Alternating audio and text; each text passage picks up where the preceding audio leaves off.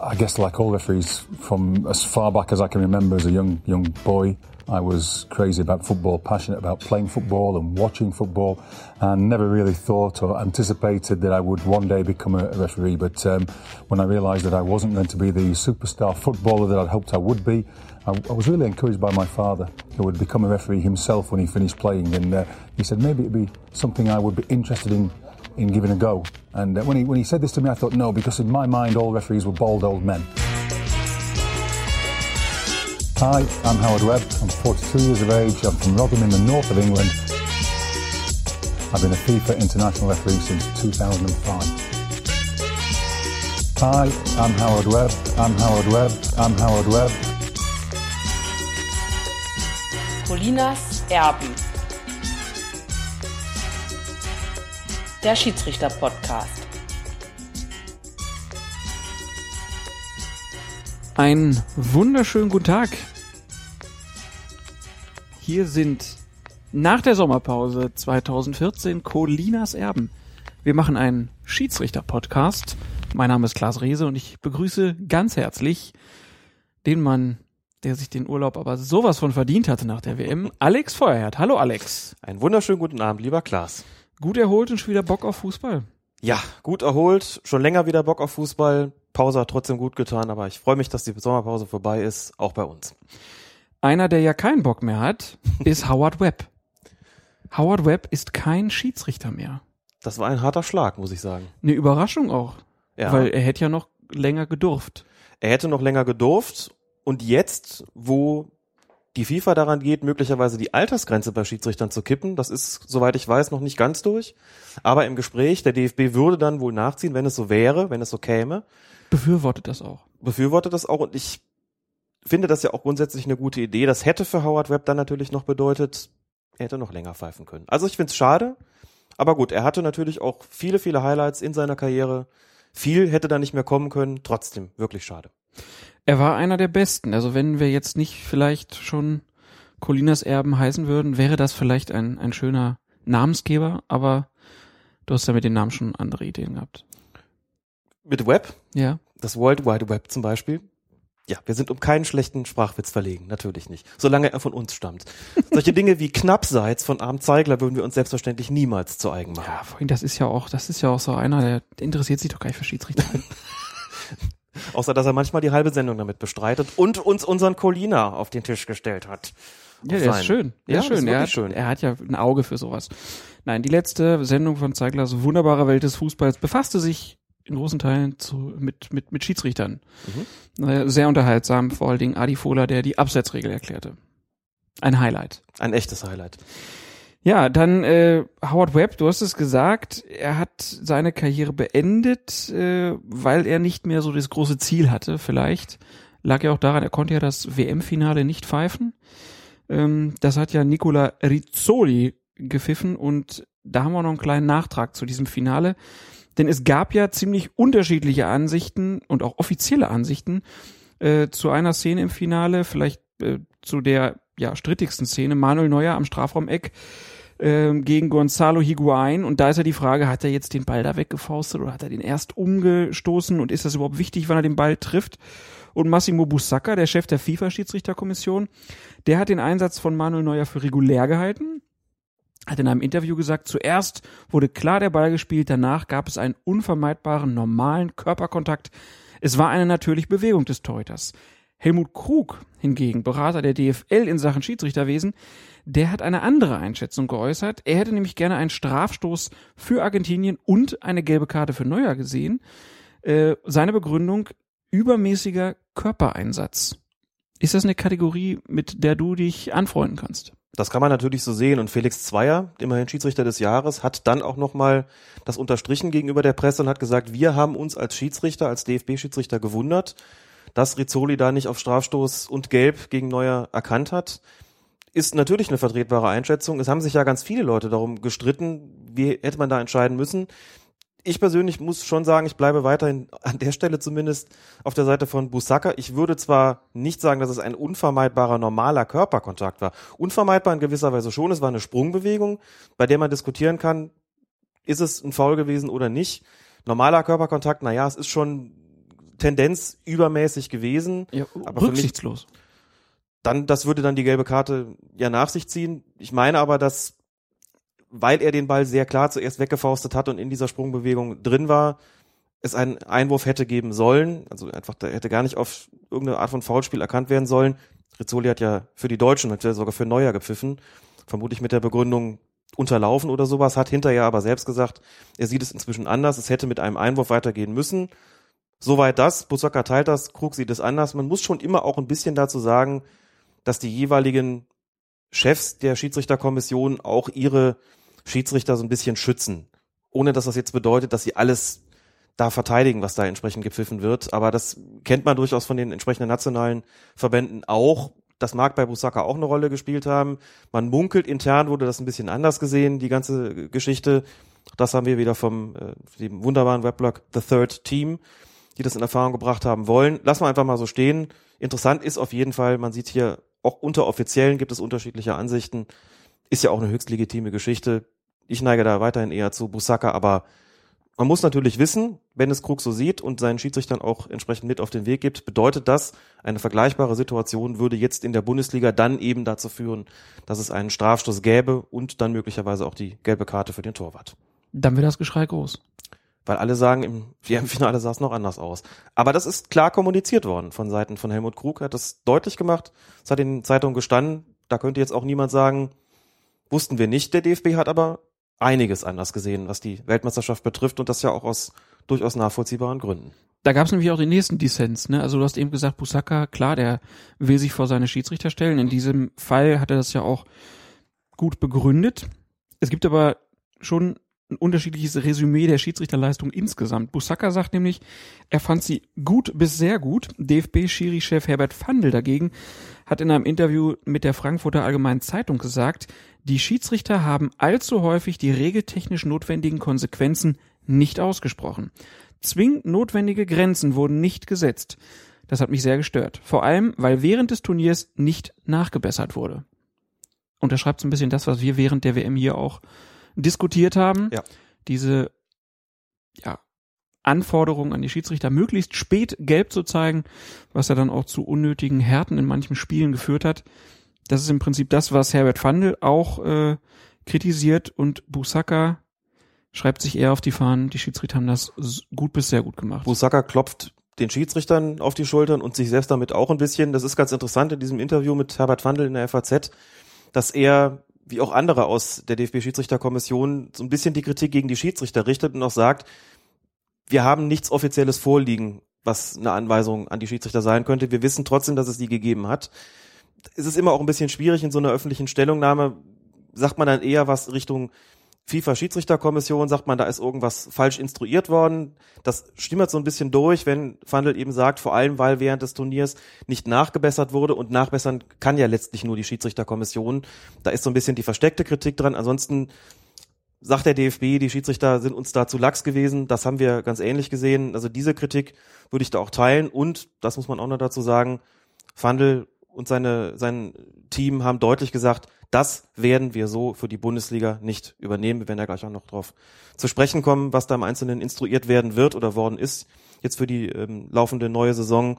Aber das wird es eben so nicht geben. Das haben wir aber auch schon vermutet und das lag auch auf der Hand. Damit soll es das gewesen sein. Erstmal mit der WM haben wir das Finale da ausführlich besprochen. Vielen Dank für das liebe Feedback, was wir bekommen haben danach. Turbine Potsdam hat gesagt, sie möchten gerne mal, dass wir ein Spiel ihrer äh, Bundesligamannschaft, äh, der Frauen-Bundesliga, kommentieren. Ja. Wir haben natürlich spontan zugesagt und freuen uns jetzt auf die Einladung nach Potsdam. Das Schöne wäre Stadt. ganz großartig. Mhm. also wenn, dann machen wir es im Stadion. Wenn, dann machen wir es im Stadion. Mit unseren Headsets. Also, Turbine Potsdam, lasst euren Versprechungen Taten folgen, ladet uns ein und wir kommentieren das Spiel live. Das wäre dann sozusagen das Comeback am Mikrofon und du hattest auch ein kleines Comeback, habe ich gehört. Denn du machst hier einen Schiedsrichter-Podcast, bist praktisch äh, eine, eine Größe jetzt auch in der, in der Schiedsrichterszene und hast eine Einladung bekommen. Eine ganz liebe Einladung von einem Schiedsrichterkollegen Wolfgang Stürmer, der uns auch regelmäßig hört, wie er gesagt hat. Der sagte, wäre es nicht nochmal eine gute Idee, wenn du auf den Platz gingest? Ich weiß ja auch, dass du gesundheitsbedingt gerade nicht so auf dem großen Feld äh, kannst. Das sollte sich auch wieder ändern, auch nach meinem Willen. Gesagt, ich hätte hier ein Kleinfeldturnier in Hürth anzubieten, vor den Toren Kölns. Hast du nicht Lust, da mal zu pfeifen? Hatte ich, hab's gemacht, wir waren zu dritt, war noch ein Kollege dabei, Wolfgang Stürmer und ich, haben also da einen Tag lang auf diesem Kleinfeldturnier gepfiffen. Hat mir ganz außerordentlich viel Spaß gemacht. Ganz herzliche Grüße auch nochmal und vielen Dank für die Einladung. Wir haben so ein bisschen besprochen, wenn das Turnier jährlich weiter stattfindet, dass das so eine regelmäßige Einrichtung wird, dass ich da vorbeikomme und muss sagen, habe wieder richtig Spaß gehabt dabei.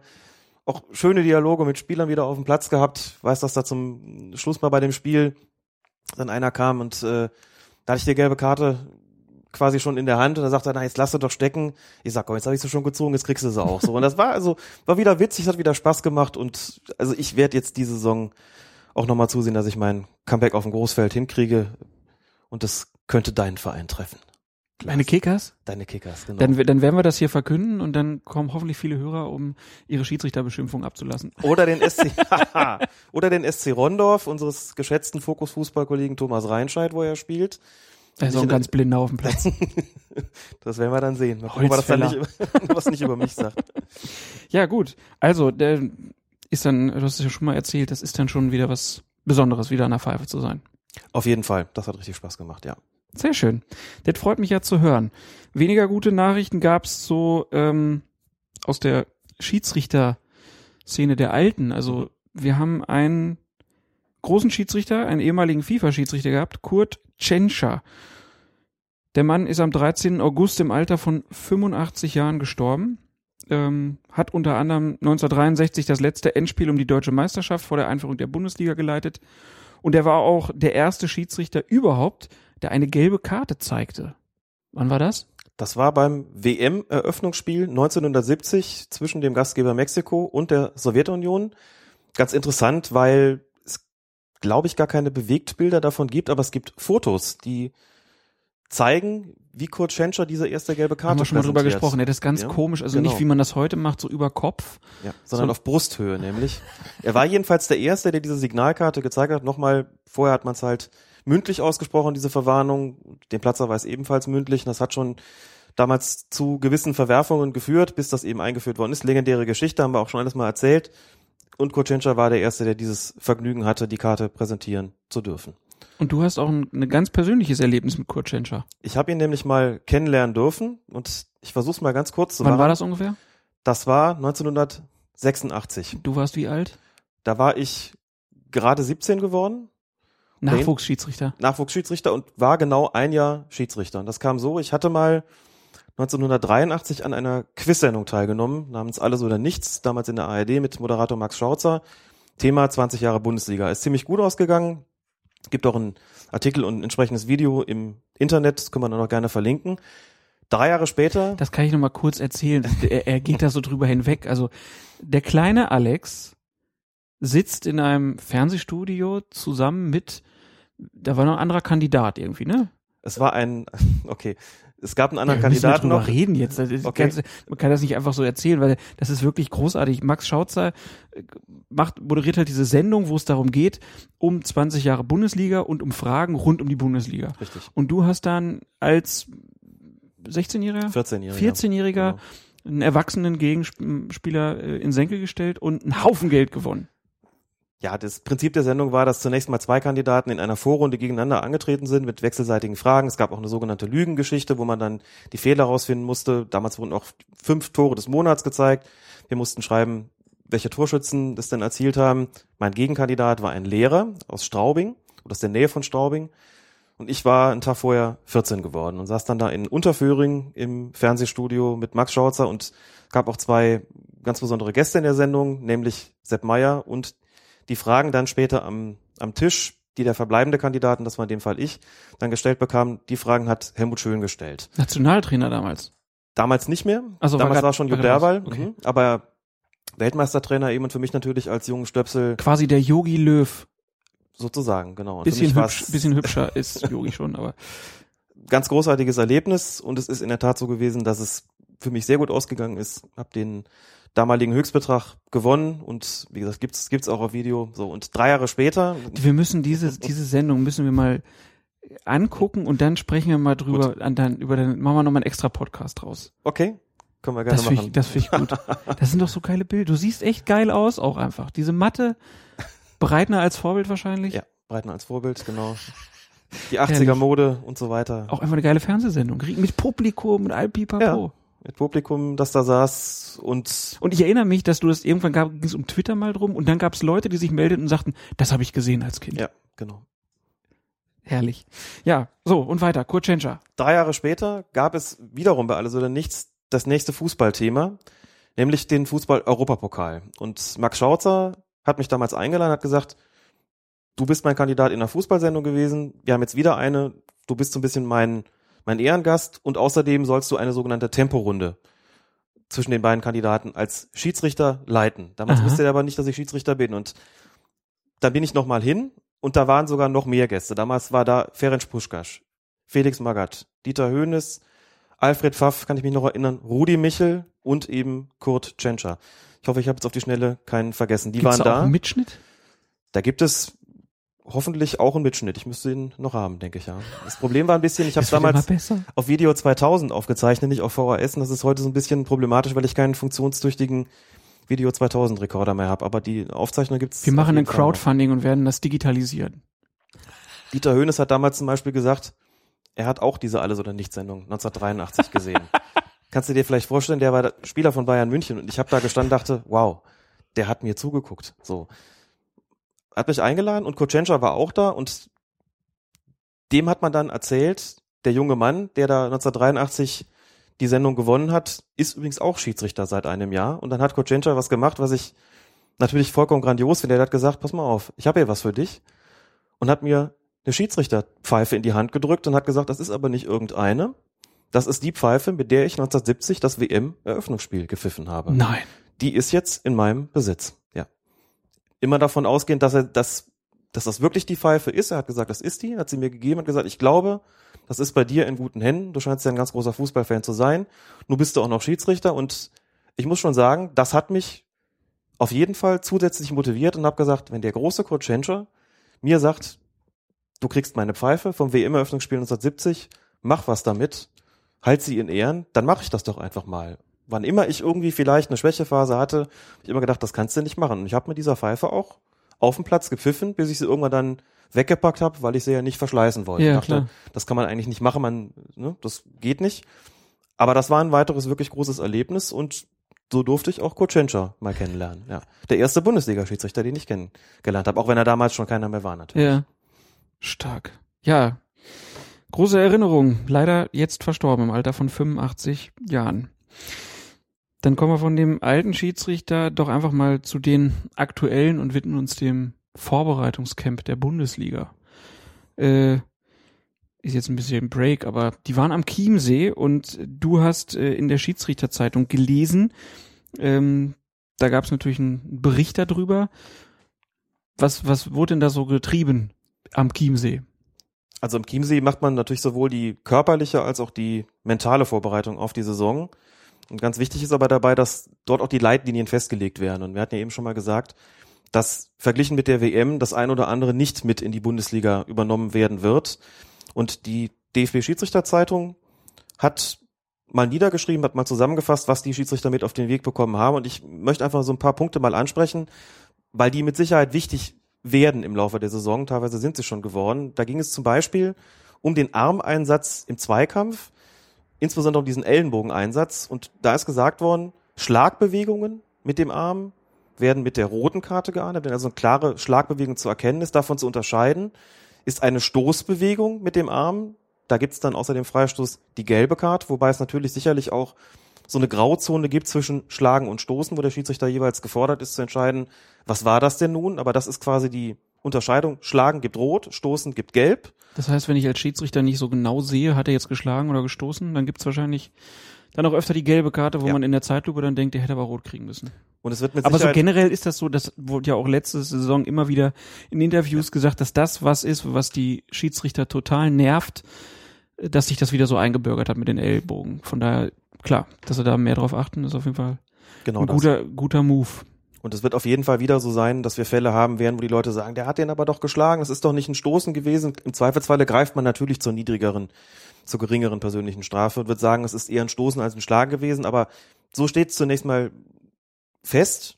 Und dann gibt's noch das Wegdrücken des Gegners mit dem Arm. Das ist ja auch eine Bewegung, die da gemacht wird, da gibt's dann gar keine Karte dafür. Das heißt, es kann schon mal sein, dass der Arm, dass der Ellenbogen eingesetzt wird, aber es darf eben nie so sein, dass ein Stoßen oder Schlagen zu erkennen ist. Fandler hat selbst auch gesagt, klar, den Ellenbogen braucht man schon mal im Zweikampf, aber es kann nicht sein, dass der im Gesicht des Gegenspielers landet. Mhm. Das darf nicht sein und das darf dann vor allen Dingen auch nicht ungeahndet bleiben. Also das ist die eine Leitlinie gewesen.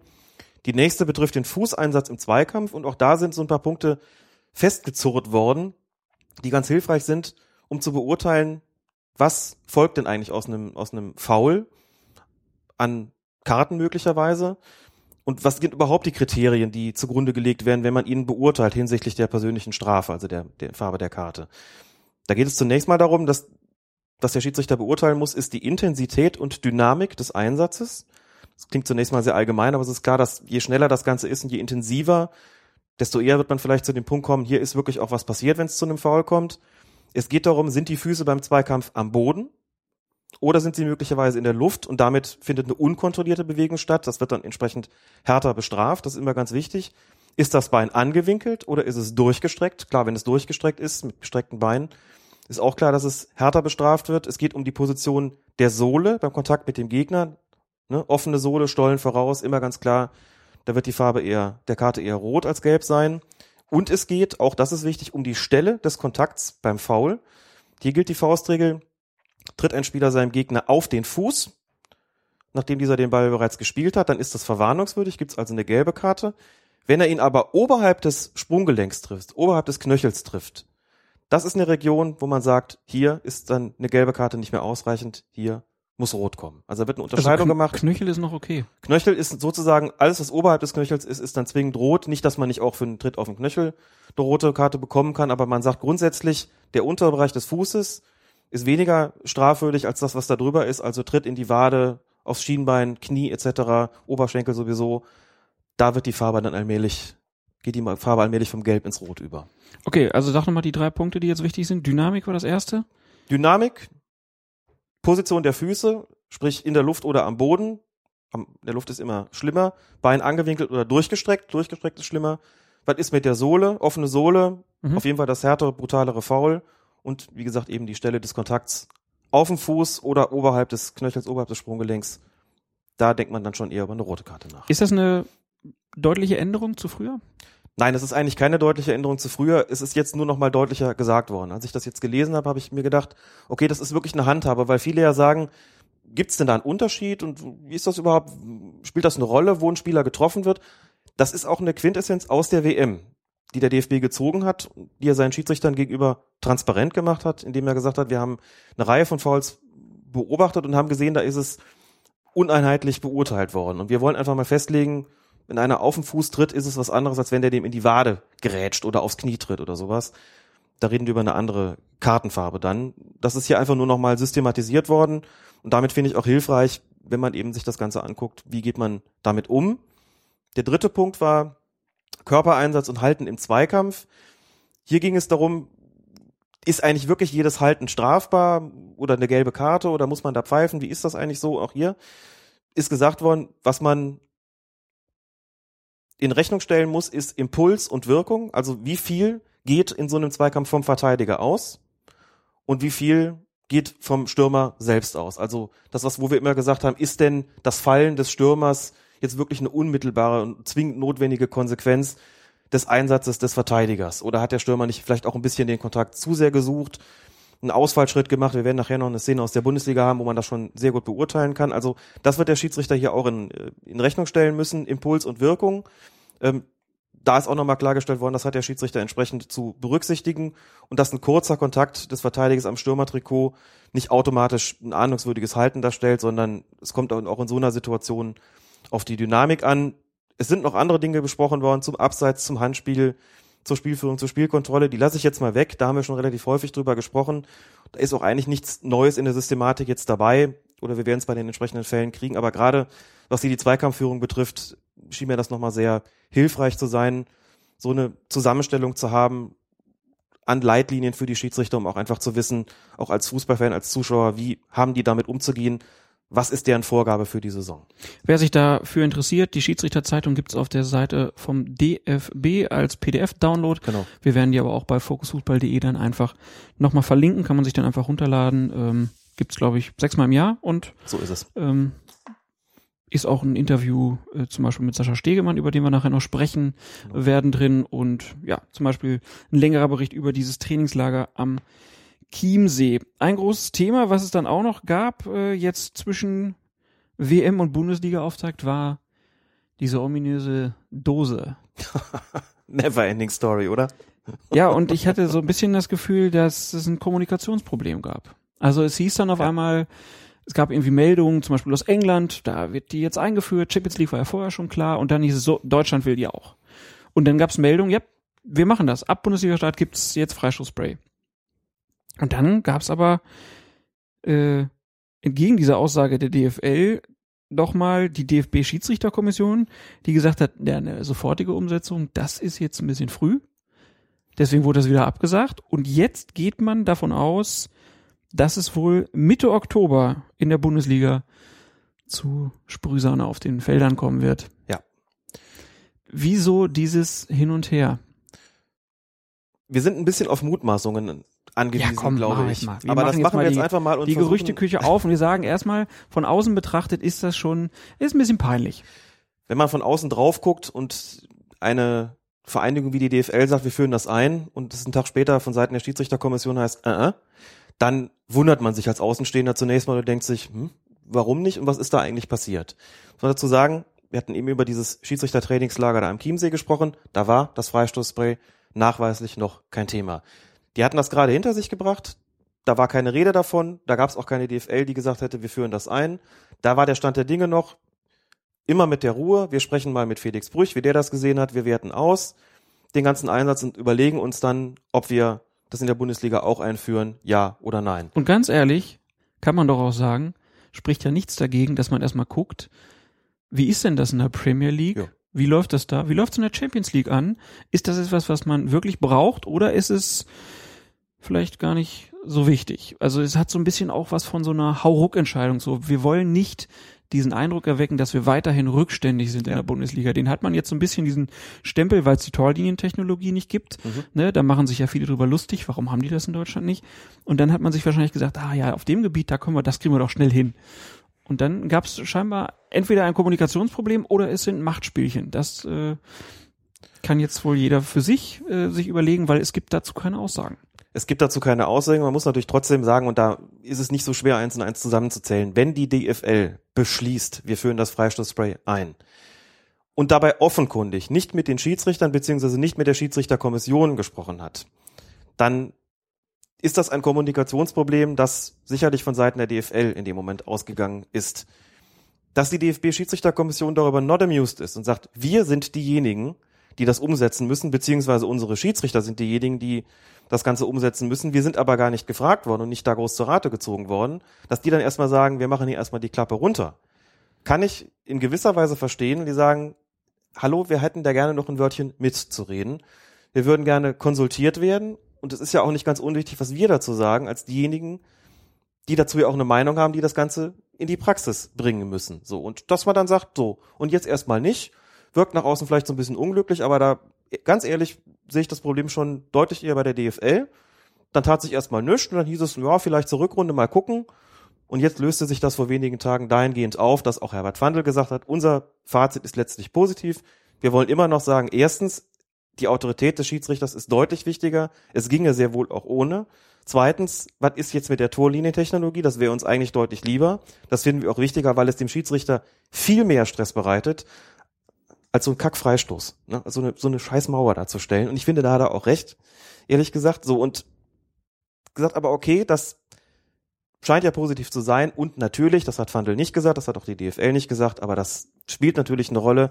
Wenn es in der Champions League eingeführt wird, wenn es die ganzen großen Ligen einführen, dann steht man natürlich in der Bundesliga, steht man natürlich in Deutschland nicht hintan und führt es nicht ein. Dann sagt man, das machen wir jetzt natürlich irgendwie auch. Das ist dann schon so ein Ding, das erzeugt eine gewisse Druckwirkung und der hat sich dann auch die DFL und der DFB beziehungsweise die Schiri-Kommission nicht mehr entziehen können. Aber ich muss ja selber auch sagen, ich war skeptisch, Aber das ist, wie gesagt, wie so ein Ding, ne? könnte man Kurt Schenscher noch fragen, würde der vielleicht auch sagen, ja, gelbe Karte haben wir vorher auch gesagt, brauchen wir eigentlich nicht. Und hinterher haben alle gesagt, also ohne Gelb geht's doch nicht mehr. Vielleicht ist es mit der Sprühsahne auch so. Warten wir es ab. Ab Oktober werden wir es dann wohl auch in der Bundesliga sehen. Also du bist so langsam auf dem Weg, dass du es akzeptierst. Ja, es nützt ja nicht, sich den Realitäten zu verweigern. Ja, nein, klar, aber du kannst eine andere Meinung haben. Ich kann eine andere Meinung haben. Ich halte das nach wie vor nicht zwingend für nötig und jetzt auch Und aus was sagen die Kollegen, mit denen du so sprichst? das Gleiche, ehrlich gesagt. Also Ich finde das auch nicht Das ist nicht das nötig. drängendste Problem, Nein, nein, oder? nein, nein. Das ist es halt auch. Es ist nicht das drängendste Problem. Man tut aber ein bisschen so, als ob es jetzt der Weisheit letzter Schluss wäre. Man tut auch so, wir haben es ja schon mal gesagt, als ob wir seit Jahren das Problem hätten, dass bei jedem Freistoß die Mauer drei Meter nach vorne gelaufen bekommt. Das stimmt ja nicht. Die ersten beiden Bundesligaspieltage, wo hat's denn da ein Problem mit der Mauerstellung gegeben? Wo sind denn da Spieler nach vorne gelaufen? Hat's gelbe Karten gegeben wegen zu frühen Vorlaufens aus der Mauer? Nein. Da- Das Problem existiert so nicht. Die Schiedsrichter schaffen das in der Bundesliga problemlos, die Mauer auf Distanz zu bringen und dann bleiben die auch da stehen. Aber bitte, wenn es alle einführen, dann wird man es da wohl auch machen müssen, auch wenn die Helmut Krug das mal gesagt hat, man dann irgendwann an dem Punkt sind, wo die Schiedsrichter einen Rucksack brauchen, wenn sie auf dem Platz laufen. Headset, die ganzen Dinger da am Oberarm, die man zum Empfangen braucht, jetzt die Sprühsahne noch. Aber gut, sollen sie es machen. Es ist ja auch nicht negativ. Ich fänd's gut, wenn die diese, diese Dinger, mit denen man so fahren kann, dann bräuchten sie gar nicht mehr laufen. Hätten ein bisschen erhöhte Position. Wie heißen Mhm. die denn? Drei Sieden, Nein, dafür brauchten sie Schienen. nein, diese Dinger, wo man hier nur durch die, wenn man sich nach vorne lehnt und dann fahren diese äh, elektrobetriebene Dinger. Kannst hier durch, die- machst du Sightseeing und so mit in den Städten. Weiß auch nicht. Butterfly. Nee, auch nicht Hovercraft. ah, Aber Liebe Hörerinnen und Hörer, wir brauchen Ihre Hilfe. Ja, ach, das kriegen wir schon äh, noch selber raus. Ist, aber ich glaube, die Hörer wissen auch, was ich meine. Also äh, überall, wo man jetzt hinfährt, kann man damit so Sightseeing-Touren machen. Ich weiß es aber und nicht. Dann, dann hast du so einen komischen Helm auf. Ich- und- ja, egal. Ich glaube, das, das, das gibt zum Beispiel beim Football haben das Kameraleute schon. Da fahren die mit übers Feld. Mhm. Und ich glaube, das, das könnten Schiedsrichter auch noch gut gebrauchen. Dann kannst du auch pfeifen, bis du 60 bist. Spider-Man. Sp- Apropos Spider-Man. Ja, du willst, du willst zum nächsten Thema Ich bin heute der Überleitungskönig. Fantastisch. Ich bin der Delling von Colinas Erben. Beim Supercup-Spiel zwischen Borussia Dortmund und dem FC Bayern zog nämlich Pierre-Emerick Aubameyang nach seinem Tor zum 2 zu 0 eine Spider-Man-Maske aus dem Strumpf und setzte sie sich auf. Einige fanden dann sogar ganz lustig, Ich nicht. manche fanden es albern. Und dann kam die Frage auf, ist das überhaupt erlaubt? Hat Peter Gagelmann gelb gezeigt? Nö, ne? Ich habe ich hab's nicht gesehen, es hat mich Hm. nicht interessiert, das Spiel. Das hat dich, ihn- es hat ihn nicht interessiert. Also, wir klären das hier auf. Es hätte eine gelbe Karte geben müssen, denn es steht tatsächlich wortwörtlich in der Regel 12 so drin, dass beim Aufsetzen einer Maske oder ähnlichem der Spieler entsprechend zu verwahren ist. Weil das Ist sogar im Regelheft fotografisch abgebildet. Ist richtig. Es gibt sogar einen fotografischen Nachweis im, im Regelheft. Warum es Peter Gagelmann nicht tat in dieser Situation, ob es nun dem Spiel geschuldet war, ob er es nicht wusste, ob es ihm gleichgültig war, wie auch immer, ob er es nicht mitbekommen hat, das wissen wir nicht. Fakt ist, er hat keine gelbe Karte bekommen, sollte es aber tun. Also mögliche Nachahmer seien darauf hingewiesen, dass sie mit einer Verwarnung zu rechnen haben, wenn sie es tun. Egal welche Klasse. Egal welche Klasse. So. Also auch der Kreisligaspieler, der sich da irgendeine Maske, oh Gott, nein, Ach, ich möchte das nicht weiter ausführen, das ist einfach zu, einfach zu albern. Gut, dann pfeifen wir hier ab. Wir pfeifen ab. Halbzeit. Ist Halbzeit schon? Aber mein Trikot ist noch gar nicht richtig geschwitzt. Ja, Hier so, stimmt doch irgendwas nicht. Bist du ganz sicher? Ich bin jetzt, es kann doch nicht Halbzeit sein. Ja, so ich hab- sind wir noch gar nicht. Linienrichter winkt auch ganz komisch. Ist aber seltsam. Ja, diesen merkwürdigen Dialog, den wir jetzt versucht haben aufzuführen, den gab es mal bei einem Bundesligaspiel 1975 bei der Partie Werder Bremen gegen Hannover 96. Und da hat Wolf-Dieter Ahlenfelder nach 32 Minuten zur Halbzeit gepfiffen. Ich glaube, das ist so ein, das ist so ein Ding, das, das kennen selbst die jungen Steppkes. Ähm, das ist eine der Geschichten der Bundesliga überhaupt. Definitiv, auch eine, die man mit dem Schiedsrichter eben in Verbindung bringt. Eine muss man dazu sagen, weil viele sagen, wird Allenfelder nicht ein bisschen sehr darauf beschränkt, so nach dem Motto, da war er halt irgendwie angeheitert und hat dann irgendwie zu früh zur Halbzeit gepfiffen. Allenfelder hat, ich habe es extra nochmal nachgeschaut, 2007 in einem Interview gesagt, nein, das ist eine Geschichte, die gehört zu mir. Ich werde heute noch darauf angesprochen. Ich freue mich darüber, dass er, dass, dass die Geschichte noch so präsent ist und muss auch immer noch sagen, ne, wie damals also, wir sind Männer und trinken keine Fanta oder was da der Spruch gewesen ist, sagt, ja, ich hatte mittags tatsächlich mein Pilzkin und ein Wir Malteser haben, wir, haben, wir, Aquavit. wir haben fettig gegessen. Wir haben fertig gegessen, genau. Ne, auch das, das ist unvorstellbar heute einfach. Aber das sagt er eben so und sagt, es ist auch, er findet es schade, dass es nicht so ist und er hat überhaupt kein Problem, er findet es sogar nett, immer wieder darauf angesprochen zu werden oder muss ja korrekterweise eben sagen, er ist lange Zeit darauf angesprochen worden und kann es heute nicht mehr. Genau, deswegen sprechen wir drüber, weil nicht nur Kurt Tschentscher gestorben ist, sondern auch äh, Wolf-Dieter Ahlenfelder im Alter von 70 Jahren ist er Anfang August verstorben und ja, du hast es gesagt, es gibt nicht nur diese eine Szene Ja. von ihm. Er war halt schon so ein, so ein Unikum, ne? Also schon rein vom Äußeren her. Ja. Er war nicht der durchtrainierte Athlet. Er wäre wahrscheinlich auch heute, wenn er so aussieht, nicht Bundesliga-Schiedsrichter. Nein, muss man definitiv sagen. Waren damals aber übrigens viele nicht. Die athletische Figur, die heute die Bundesliga-Schiedsrichter haben, hatten damals wirklich viele nicht. Da war Hatten Einfelder auch viele. Bundesliga-Profis nicht. Hatten auch viele Bundesliga-Profis. Muss man einfach sagen. Es Ja. waren andere körperliche Anforderungen. Wenn man heute die Laufstatistiken sieht, mit den 11, 12, 13 Kilometern, die da teilweise gerannt werden, wir haben es ja mal nachgeschaut, früher waren es 4, 5, 6, es war auch nur die Hälfte. Und deswegen musste man auch nicht. Es ist halt so gewesen und bei Eilenfelder, das ist alles dann kurios gewesen, später die Interviews, muss man sagen, und auch so ein bisschen so dieses, ja, früher war alles besser. Da stehe ich eigentlich nicht so drauf, aber trotzdem, ich habe ihn ja als, als junger Stöpsel damals auch mitbekommen als Schiedsrichter und, und ich fand den super. Ich fand den super. Der hat 83, 84 vom DFB die goldene Pfeife bekommen als bester Schiedsrichter. Vollkommen zurecht. Gibt's die noch? Die goldene Pfeife gibt's so nicht mehr. Nein, es gibt den Schiedsrichter des Jahres. Ich glaube, das war damals so sowas ähnliches. Und ja auch die völlig goldene zurecht. Pfeife hat doch so was despektierliches. Ja, das, schon weil es irgendwie so heißt, ist Ja, ein bisschen komisch. Du ne? Pfeife, du goldene. wie der mit den Spielern kommuniziert hat, wie der auf dem Platz agiert hat. Ich glaube, der hat in seiner ganzen Laufbahn nur vier rote Karten gezeigt. Klar, damals gab es auch weniger, aber trotzdem. Der war akzeptiert, der war geschätzt. Da Der hat keiner was gesagt. Wurde auch, glaube ich, von den Ja. Spielern irgendwann mal als beliebtester Schiedsrichter oder so Richtig. gewählt und ähm, ja, hat ein paar Jahre halt Bundesliga gepfiffen. Das muss man halt auch einfach mal, der ist ja nicht einfach so hingekommen, sondern hat sich ja durch Leistung da auch hochgearbeitet. Und war dann halt aber auch hier derjenige, der- also bei diesem Spiel, da gibt's ja dann die Geschichten von Horst-Dieter Höttges, der dann halt mitgekriegt hat vor dem Spiel schon, dass der halt ähm, strahlig war. Ja. Und dann, dann haben die den unter die Dusche gestellt, meine ich, und mit Vic Vaporub eingeschmiert. So will es die Legende. Mit Vic Vaporub eingerieben, richtig. Also Das war mir vorher auch überhaupt nicht bekannt, dass das ein Weg sein könnte, um wieder nüchtern zu werden. Oder ob es nur ein Mythos ist, das weiß ich nicht. Ich glaube, es war eher damit man den Alkohol nicht so riecht, kann sein? Das, Weil du dann aber das hätten, das hätten das noch. Zeug riechst. Ach, meinst du, es hat nur, es haben nur ein paar Bremer mitbekommen vorher? Keine Ahnung. Also es gibt ja wirklich die Geschichte, dass Horst Dieter Höttges sich den geschnappt hat und den eingeschmiert hat. Das muss man sich auch mal vorstellen. Also äh, heute würde sich Bastian Schweinsteiger Felix Brüch schnappen und würde ihn mit Vic Vaporub einschmieren.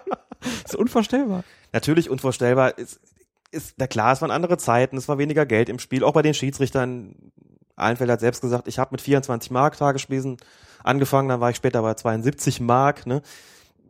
Also klar, und dann sind eben auch andere Dinge passiert, das ist alles nicht ganz so ernst genommen worden. So Der hat nach den Spielen mit den, mit den Spielern auf den Tischen getanzt. Ja. Hat er auch war einer seiner Lieblingsgeschichten, dass er mal auf den Tisch getanzt hätte nach dem Spiel, wo sie noch schön mit den Spielern zusammen getrunken haben und dann ist der Tisch zusammengebrochen unter ihm. Das sind Stories. Wollen wir es nicht vergessen? Wollen wir es nicht vergessen? Und? Es gibt ja immer noch, weil er ja dann diesen, diesen Ahlenfelder gebaut hat, Genau. sozusagen, äh, gibt's ja auch immer noch den Usus in Bremen auf jeden Fall. Apropos so. Gibt's auch in manchen äh, Hannoveraner Kneipen, da gehst du hin und sagst, ich hätte gerne einen Ahlenfelder. Genau. Und dann gibt's ein Bier und Schnaps. Da gibt's ein Bier und Schnaps. Und zum Gedenken an Wolf-Dieter Eilenfelder und zu seinen Ehren, ups, da fällt schon der erste Kronkorken durch die Gegend, öffnen wir ein Pilzken. Dankeschön. Einmal, zweimal. Und, ich gebe es ganz offen zu, Das muss jetzt sein. Malteserkreuz Aquavit haben wir hier nicht, aber dafür ein Knob Creek Whisky. Ist in dem Fall ein Bourbon, trinke ich eigentlich eher selten, aber der ist ein bisschen milder, du musst ja noch fahren. Also, ersatzweise. Und wir schreiten ja auch voran, ne, mit, ähm, wir sind ja auch moderner geworden. Wir trinken heute, heute würden wir eben sagen, ne, wir trinken dann eben kein Aquavit, sondern wir trinken einfach ein kleines, ganz klitzekleines Schlückchen Whisky. Wirklich süß. Und das Schöne ist, wir trinken auch äh, einen Salzburger Stiegel. Lieben Genau. Gruß an unsere Hörer in Österreich. Also kein, kein Herforder Pilz oder irgendwas auch immer, sondern wir trinken tatsächlich, genau habe ich mitgebracht aus dem Urlaub, Salzburger Stiegelbier. Auch Wolf Dieter. Auch Wolf Dieter. Ich glaube, das Schlucken hört man so richtig über die. So, und du kriegst auch das bessere Glas. Ach, wunderschön. Und kippen ein kleines Schlückchen Whisky hinterher.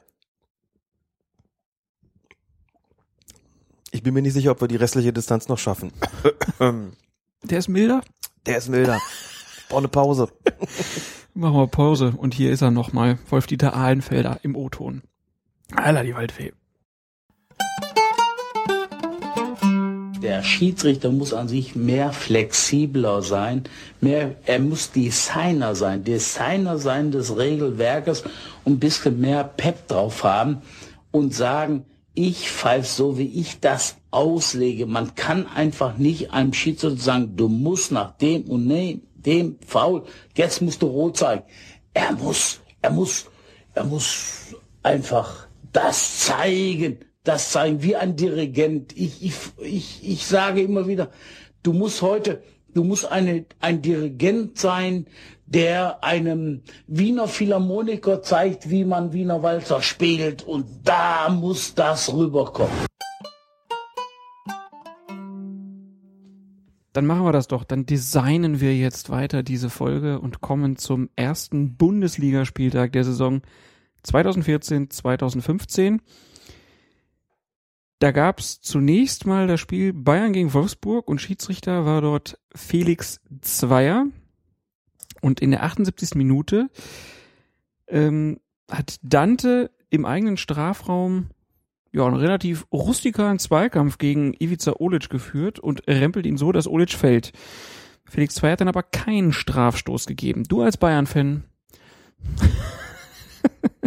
was sagst du dazu? Als Bayern-Fan fandest du es erstmal gut als Bayern-Fan war ich natürlich in dem Moment hochzufrieden, dass es da keinen Strafstoß gab. Stand es nämlich schon 2 zu 1. Wäre dann die Möglichkeit zum Ausgleich gewesen, wenn ich das richtig im Kopf habe. Es war so eine Situation, da wollte eigentlich keiner so richtig einen Elfmeter haben. Ne? Der fiel dahin und Schiedsrichter entschied auf Abstoß, glaube ich, und Olic rappelte sich auf, macht auch gar keine Anstalten zu protestieren. Auch von seinen Mitspielern nicht. Also so ein Klassiker, wo du sagst, na gut, ist eigentlich nichts passiert. Da guckt man sich die Zeitlupe an und denkt sich, das ist mit rustikal schon ganz gut beschrieben gewesen. Also er geht dahin, hat den Arm angelegt, checkt ihn da so ein bisschen weg und man sagt, boah, das ist schon an der Grenze. Felix Zweier hat eine relativ großzügige Spielleitung gehabt, was ich auch vollkommen angemessen fand bei dem Spiel. Und das ist ein Zweikampf gewesen, sicherlich an der Grenze.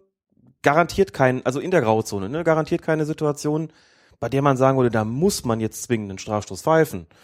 Wo man sagt, wenn ein Schiedsrichter den pfeift, so wie der, der Olic da weggecheckt worden ist, dann braucht sich dann da auch nicht wirklich zu beschweren. Also so eine, so eine Kann-Entscheidung, die aber im Rahmen der Spielleitung von Zweier also dann doch deutlich eher kein Strafstoß gewesen ist, ist, zumal es eben nicht so diese Ausholbewegung von Dante gegeben hat, sondern das eben so mit angelegtem Arm passiert ist. Also ich jetzt mal Vereinsbrille abgesetzt, wie gesagt, ich meine, ähm, dass die beiden hätten sich natürlich beklagt, klar, und dann hätte man gesagt, boah, das ist doch schon hart jetzt einzugeben in der Situation wäre natürlich kein Fehler gewesen. Ne? So eine vielleicht 50-50 Entscheidung, wo man als Schiedsrichter sagt, wie habe ich bis jetzt gepfiffen, habe sowas eigentlich relativ viel Körpereinsatz durchgehen lassen, lass mal an der Stelle mal. Dann gab es aber noch zwei weitere Szenen, die sehr ähnlich waren. Eine war jetzt beim Spiel Paderborn gegen Mainz und dann war es nochmal Schalke gegen Bayern. Die eine Szene, die ich meine, das war einmal in der Nachspielzeit in Paderborn. Da ist es Uwe Hünemeyer, Verteidiger von Paderborn, der stößt den Mainzer Angreifer Shinji Okazaki im eigenen Strafraum. Okazaki fällt dann und Schiedsrichter Peter Sippel, der zeigt dann auf den Punkt. Und dann gab es noch die Szene von Hövedes, wo David Alaba in den Strafraum reinläuft und ähm, ja, es da auch einen Kontakt gibt zwischen Hövedes und Alaba, den wir dann auch gleich noch bewerten sollten. Aber fangen wir erstmal mit Hünemeyer an. Da gab es den Straf äh, Strafstoß und da ist dann noch das 2-2 gefallen. Also es war eine sehr wichtige Entscheidung in diesem Spiel. Wie, wie hast du die Szene da gesehen? Äh, hättest du da auch äh, für, für den Strafstoß plädiert? Absolut. Der war auch, glaube ich, selbst im Stadion relativ unstrittig. Und in der, im Nachgang in den ganzen Medien hat auch niemand wirklich daran gezweifelt. Es gab dann Fragen von Leuten, die gesagt haben, wenn wir die beiden Szenen jetzt gegeneinander halten, Dante gegen Olic und Hünemeyer gegen Okazaki, ist das nicht irgendwo vergleichbar? In gewisser Weise ist es das, aber der Unterschied zwischen diesen beiden besteht tatsächlich darin, dass Hünemeyer nicht mit angelegtem Arm gerempelt hat, sondern mit ausgestreckten Arm wirklich gestoßen hat. Mhm. Jetzt kann man sagen, Regel 12, da steht drin, ein Freistoß beziehungsweise im Strafraum ein Strafstoß ist zu verhängen bei folgenden zehn Vergehen und da gehört das Rempeln genauso dazu wie das Stoßen. Rempeln ist ein bisschen weniger schwer. Jetzt wissen wir natürlich, im Strafraum hat man Kriterien, die so ein bisschen großzügiger ausgelegt werden. Wir haben ja schon mal drüber gesprochen, damit es eben nicht fünf Strafstoße pro Spiel gibt. Aber der Unterschied war für mich genau der, dass der eine eben so dann eben doch, wenn der Ball in Spielnähe ist, so ein bisschen Schulter gegen Schulter checkt, rempelt vielleicht und der andere wirklich eine Stoßbewegung ausführt, die wesentlich plumper, offensichtlicher und auch dämlicher gewesen ist. Und dann gehen wir nicht mehr von 50-50 aus, sondern sind wir wirklich bei, weiß ich nicht, 70-30 oder 80-20 für Strafstoß. Und da sehe ich auch den Unterschied, warum ich den auch absolut vertretbar gefunden habe und auch näher liegend als die Entscheidung, als, als es in München der Fall gewesen wäre. Also da ähm, denke ich, ist es vertretbar, dass man da nicht auf den Punkt gegangen ist. In Paderborn konnte Peter Sippel nicht anders, als da auf Strafstoß zu entscheiden. Da war der Spielraum deutlich geringer für ihn. Ja, dann kommen wir nochmal zu, zum zweiten Spieltag schon mal. Kleiner Vorgriff. Die Szene, wo es Hövedes gegen Alaba ist. Also Alaba sprintet praktisch in den Strafraum und wird dann von Hövedes umgecheckt. Ja, wobei Alaba natürlich auch sieht, dass der Hövedes da ist. Der dreht sich so ein bisschen zu ihm hin, versucht ihn so ein bisschen am Weiterlaufen zu hindern. Und irgendwie ist das auch das, was eben in der Schiedsrichterzeitung auch steht, so ein bisschen, wie viel trägt denn der Angreifer selbst dazu bei? Also es ist auch so eine Situation, die Alaba dankbar angenommen hat. Auch eine Szene, wo ich sagen würde, vielleicht reden wir über 50-50. Gab andere, die gesagt haben, nee, klarer Strafstoß musste, muss man pfeifen. Was soll er denn machen? Nö, das hat auch nur im Sinn, Alaba zu stoppen. Das stimmt natürlich so. Und aber wenn man das nochmal sieht, so wie Alaba den Strafstoß reinläuft und wie Höwe das da steht, da sieht er, ah, wunderbar. Ich muss da durch zwei Schalker Verteidiger durch. Ich habe den Ball auch schon vielleicht einen Tick zu weit vorgelegt. Das ist jetzt eigentlich auch eine ganz günstige Gelegenheit, um durch das Fallen der Entscheidung herbeizuführen und eine, eine Torchance zu haben, die ich vielleicht wenn ich jetzt weiterlaufen würde, nicht mehr hätte. Das ist jetzt sehr viel Konjunktiv drin, ich weiß. Aber da gehe ich mit dem Schiedsrichter eigentlich auch mit, zu sagen, da gebe ich keinen Strafstoß. Ne? Also auch ich hier, hätte ihn gegeben. Du hättest ihn gegeben. Weil man aus einer Kameraperspektive so mhm. von hinten links sieht, ja. dass Höwe des Alaba ganz klar fixiert Mhm. und dann den Oberkörper breit macht. Mhm. Das heißt, er lässt ihn bewusst da abprallen. Und dieser aus meiner Sicht bewusste Akt, also die Absicht in diesem Fall, die hätte bei mir dazu geführt, dass ich sage, ich hätte jetzt einen Strafstoß geben müssen. Ich sag nicht, dass es nicht vertretbar gewesen wäre. Ich sag nur in so einer Situation, auch da überlegt sich ein Schiedsrichter ganz klar, auch wenn man hundertmal sagt, darf doch keinen Unterschied geben zwischen Weltmeisterschaft und Kreisliga C, darf keinen Unterschied geben zwischen 85. Minute und, und dritter Minute oder zwischen wer spielt da gegen wen, spielt da jetzt Paderborn gegen Mainz oder Schalke gegen Bayern, trotzdem, da steht eins zu eins, du bist in der, weiß ich nicht, 85., 86. Minute, dann hast du so eine Geschichte, wo du sagst, er sucht's aber auch so ein bisschen. Klar, der Höwe, das dreht sich da rein, Alaba sieht auch irgendwie, der Kontakt bringt ihm möglicherweise einen Strafstoß, nimmt's auch irgendwo dankbar an, dass man als Schiedsrichter in so einer Situation dann nicht auf den Punkt geht. Also du weißt genau, du hast in jeder Situation natürlich Ärger. Einmal beschweren sich die Bayern, dass sie nicht bekommen, aber wenn du den gibst und du entscheidest das Spiel mit diesem, dieser Geschichte, hast du wahrscheinlich den größeren. Irgendwo kann ich es auch verstehen, dass man in so einem Spiel, in so einer dann doch irgendwo noch mit, mit Zweifeln versehene Situation als Schiedsrichter sagt, das reicht mir einfach nicht für einen Strafstoß. Aber kannst du auch verstehen, wenn Leute sagen, also diese Art der Argumentation, da geht mir die Hutschnur auf, weil entweder ich äh, pfeife hier nach den Regeln und ähm, ich achte nicht drauf, wann das faul ist und ich achte auch nicht drauf, wer gegen wen es ist, sondern wenn ich sehe, der dreht sich da in den Mann, dann ist das ist ja immer so, wir, wir behaupten ja, als, als ob der Schiedsrichter Mhm. diese Überlegung hätte. Ja. Ne? Also das muss man jetzt dazu sagen. Klar. Wahrscheinlich äh, ist es ja sogar so, dass Marco Fritz in dem Fall gesagt hat, nee, da war nix. Ne, wir machen das ja jetzt wieder aus einer anderen Perspektive. Aber ne, so dieser, dieser Argumentationsfaden zu sagen, ich kann verstehen, wenn man das nicht pfeift, das ist schon immer so ein bisschen schwierig, glaube ich, zu Aus der- verstehen. Aus der eigenen Erfahrung heraus wird sich Marco Fritz da nicht gesagt haben, da war nichts, sondern er wird sich gesagt haben, da war nicht genug. Und Mhm. der Punkt, wenn du sagst, geht, kannst du verstehen, dass einem die Hutschnur hochgeht, wenn man so argumentiert, dann antworte ich, wir reden hier viel über Schiedsrichtertaktik und zu der gehört auch, bei Szenen, die sich im Graubereich abspielen, und das war für mich eine. Wir können darüber sprechen, war das 40-60, 50-50, 60-40, aber wir reden hier nicht über 100 oder 0. Das ist bei der Szene nicht der Fall gewesen. Ich kann verstehen, die Argumentation zu sagen, da ist, der dreht sich da rein, der hat nichts anderes vor, also kann man da auch pfeifen. Das kann man auch. Aber der Spielraum ist für den Schiedsrichter mit Sicherheit gegeben gewesen und dann in diesem Graubereich und nur in diesem Graubereich kommt schon zum Tragen, wie ist das Spiel bis dahin gelaufen, was habe ich für eine Zweikampfführung gehabt, war der ganze Spielcharakter, wie ist die gesamte Konstellation, die trägt in dem Moment unbewusst zur Entscheidungsfindung bei, vielleicht auch bewusst. Also es ist immer so eine Sache, du hast ja nicht viel Zeit nachzudenken, wenn so ein Kontakt entsteht. Aber dass er dann sagt, das ist mir nicht genug, um in der 85. Minute möglicherweise ein Spiel zu entscheiden durch so einen Pfiff. Der muss klarer sein, wenn ich den zu dem Zeitpunkt gebe. Aber das ist ist eine Über aber Überlegung, genau diese- die ein Schiedsrichter vornimmt. Aber genau diese, diese Zeitpunktnummer, das muss doch eigentlich egal sein. Wann der Elfmeter fällt äh, oder gegeben wird, es muss ja eigentlich so nach einem Schwarz-Weiß, Mhm. klar, ne, Rechtsverständnis müsste man ja sagen, es ist ja schied egal, wer wann wo.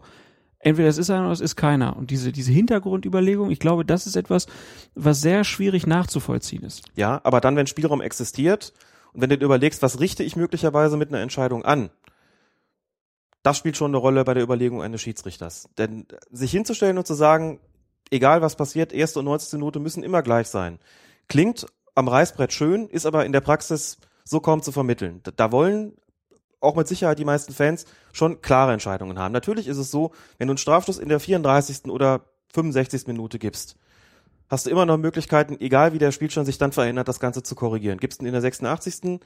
hast du praktisch keine Zeit mehr, dass da irgendwas passiert. Und dann, wenn du weißt, es steht eins zu eins und ich gebe dir in einer kniffligen, kritischen, zwischlächtigen Situation, die nicht eindeutig ist für dich als Schiedsrichter. Ich gebe einen Strafstoß, der reingeht und das Spiel entscheidet.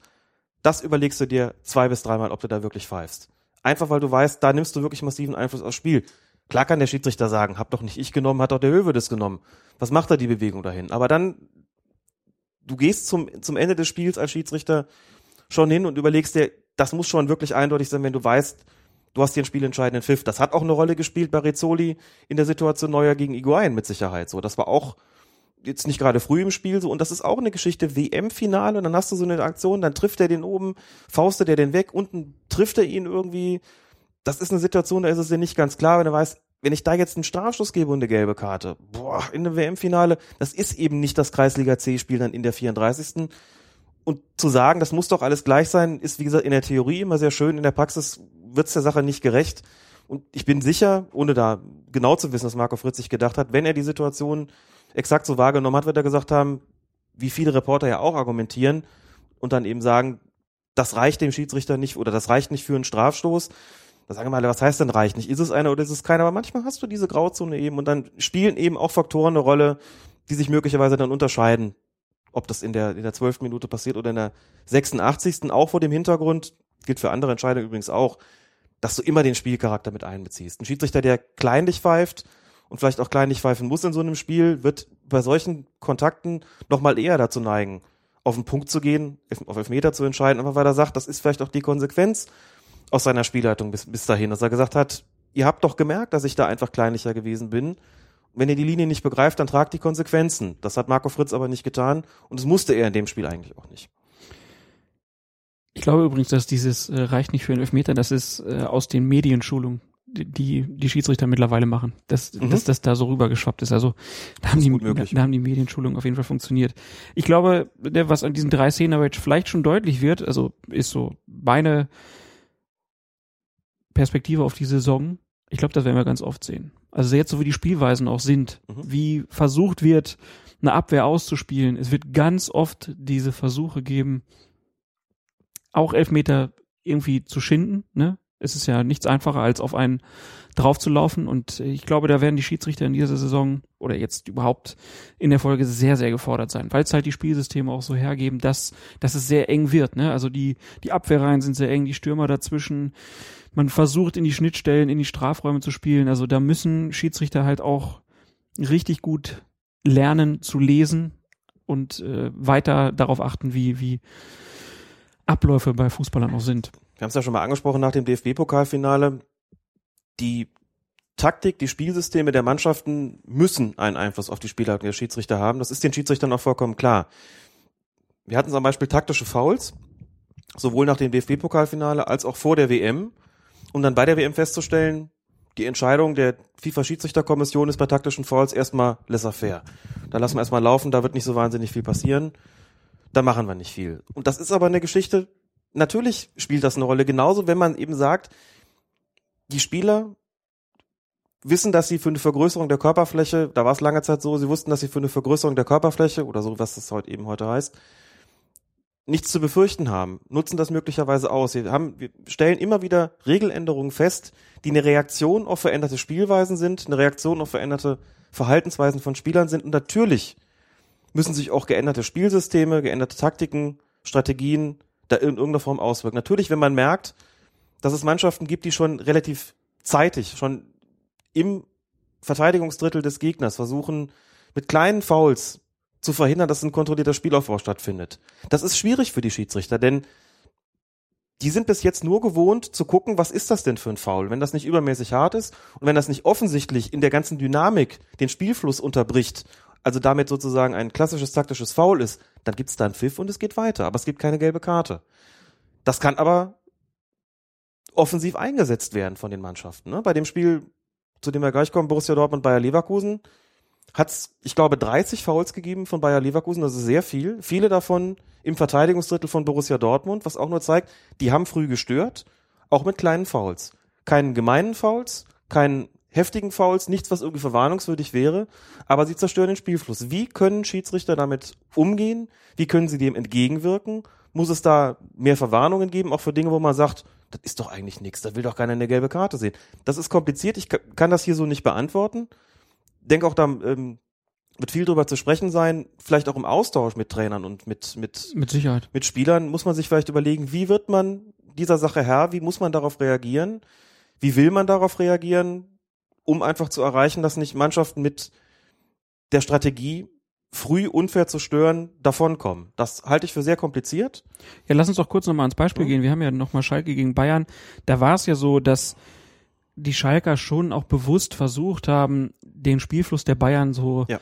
zu stören. Also da gab es dann auch sehr schnell gelbe Karten für die defensiven Mittelfeldspieler, für Jan Kircher, für Marco Höger, äh, vom Schiedsrichter Marco Fritz. Und das waren auch, glaube ich, gelbe Karten, wo der halt bewusst gesehen hat, das waren jetzt nicht die Fouls, wo man sagt, da muss es immer eine gelbe Karte geben. Aber dem war schon klar, ich muss jetzt hier Grenzen setzen, Ja. weil sonst äh, ist das Spiel, sonst wird's, ne, Schalke, Atmosphäre heiß und so, wenn ich die jetzt hier machen lasse, dann wird schwierig. Die Bayern haben sich dadurch auch den Zahn ziehen lassen, das kann man ja nochmal dazu sagen. Also es hat funktioniert sogar, obwohl es dann halt die gelben Karten gab. Aber ist das, das war auf jeden Fall ein, ein guter Weg, um halt den Schalkern auch zu sagen, so, ihr könnt jetzt hier nicht machen, was ihr wollt. So ist es.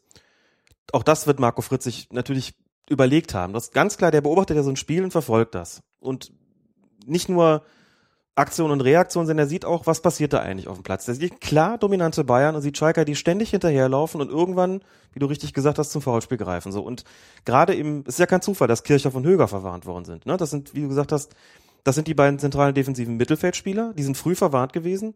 Ich glaube, der eine nach 13, der andere nach 17 Minuten oder sowas, so in dem in dem Zeitraum. Du sagst, boah, da ist noch, da sind noch 70 Minuten zu spielen und die sind beide verwarnt. Ne? Das musst du aber machen. Das sind, das ist auch kein Zufall, dass es die beiden waren. Die haben wirklich dann, früher hätte man es zu Effenbergszeiten hätte man es Zeichen setzen genannt, gesagt, wir bringen hier mal so ein bisschen Härte ins Spiel. Wir versuchen den Bayern den Schneid abzukaufen, wie du es genannt hast. Das hat auch funktioniert. Trotz der gelben Karten. Mehr kannst du als Schiedsrichter an der Stelle ja auch nicht machen. Wenn die nicht mehr auffällig werden, was willst du machen? Und die beiden sind auch schlau genug, gut, Kirchhoff ist später ausgewechselt worden, sich eben nichts weiteres zu erlauben. Einfach zu sagen, klar, ist jetzt hier, das ist ein Risikospiel für sie. Dass sie wissen, wir sind verwarnt, da kann jetzt nicht mehr viel kommen. So, und dann hast du zwei, drei Verwarnungen, schon in der ersten Halbzeit waren es drei für Schalke und nur eine für Bayern. Reaktion auch, das Publikum hat gemurrt, war so ein bisschen der Schiedsrichterfall für die Bayern. Auch das ist im Extremfall gewollt gewesen. So ein Ding, wir bringen hier mal so ein bisschen, wir sind unterlegen, wir brauchen das Publikum, wir sorgen ein bisschen für Härte. Einerseits versuchen aber das, das Publikum so ein bisschen zum Murren gegen den Schiedsrichter aufzubringen. So ein bisschen in der Hoffnung, dass der dann auch mal eher gegen die anderen pfeift. So, dann kriegt Rode die gelbe Karte und dann gibt's eben die Situation, ziehen wir es ruhig vor, in der 50. Minute, wo Julian Draxler, der schon verwarnt war für ein glasklares taktisches Foul, Ende der ersten Halbzeit, Thomas Müller gehalten beim Weglaufen. Unstrittig, hat kein Mensch protestiert, im Nein, ganzen Stadion auch- hat Auch Draxler hat einfach Meinung nur gehabt. gesehen, das Ja. war, musste ich machen, sonst wäre es eine große Chance für die Bayern gewesen. War ja auch kein schlimmes Foul, war wirklich ein taktisches Foul. Dann hat Rode im Mittelfeld den Ball und Draxler kommt an und macht so einen Ausfallschritt Richtung Rode. Also wenn du das in der Zeitlupe siehst, dann sagst du dir, der wollte nie und nimmer den Ball spielen. Wenn du es in der Realgeschwindigkeit siehst, sagst du, der kommt einen Tick zu spät. Und dann nimm die Perspektive des Schiedsrichters ein, denk dir, was der in dem Moment gesehen hat, steht super in der Situation. Der denkt sich, okay, ein Tick zu spät gekommen, gibt mir als Schiedsrichter die Möglichkeit, dem die gelbe rote Karte zu ersparen und dem zu sagen, okay, pass auf, Kollege, allerletzte Ermahnung, bei der nächsten Kleinigkeit gehst du.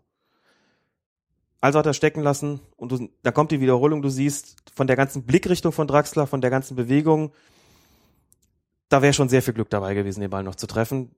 Und der steht dann dem Rode auf dem Fuß und wie wir eben gesagt haben, so eine Aktion ist einfach eine gelbe Karte. Der war, war verwarnt, da gibt's hier eigentlich keine wirklichen zwei Meinungen. Das hätte gelb-rot sein. Also müssen. du siehst auch keine, nicht die Spielräume, Nein. die, die, also Fritz hätte auf jeden Fall hier Draxler Ja. runterschicken sollen. aus seiner Perspektive glaube ich, dass er einfach in der Realgeschwindigkeit nur wahrgenommen hat, der kommt hier einen Tick zu spät. Das hat man als Schiedsrichter gerne mal, dass du sagst, ah, okay, der Ball war ganz knapp weg. Das Mhm. ist einfach unglücklich gewesen, okay, wie man das als Schiedsrichter, im Schiedsrichterjargon sagt, ich lasse ihn am Leben.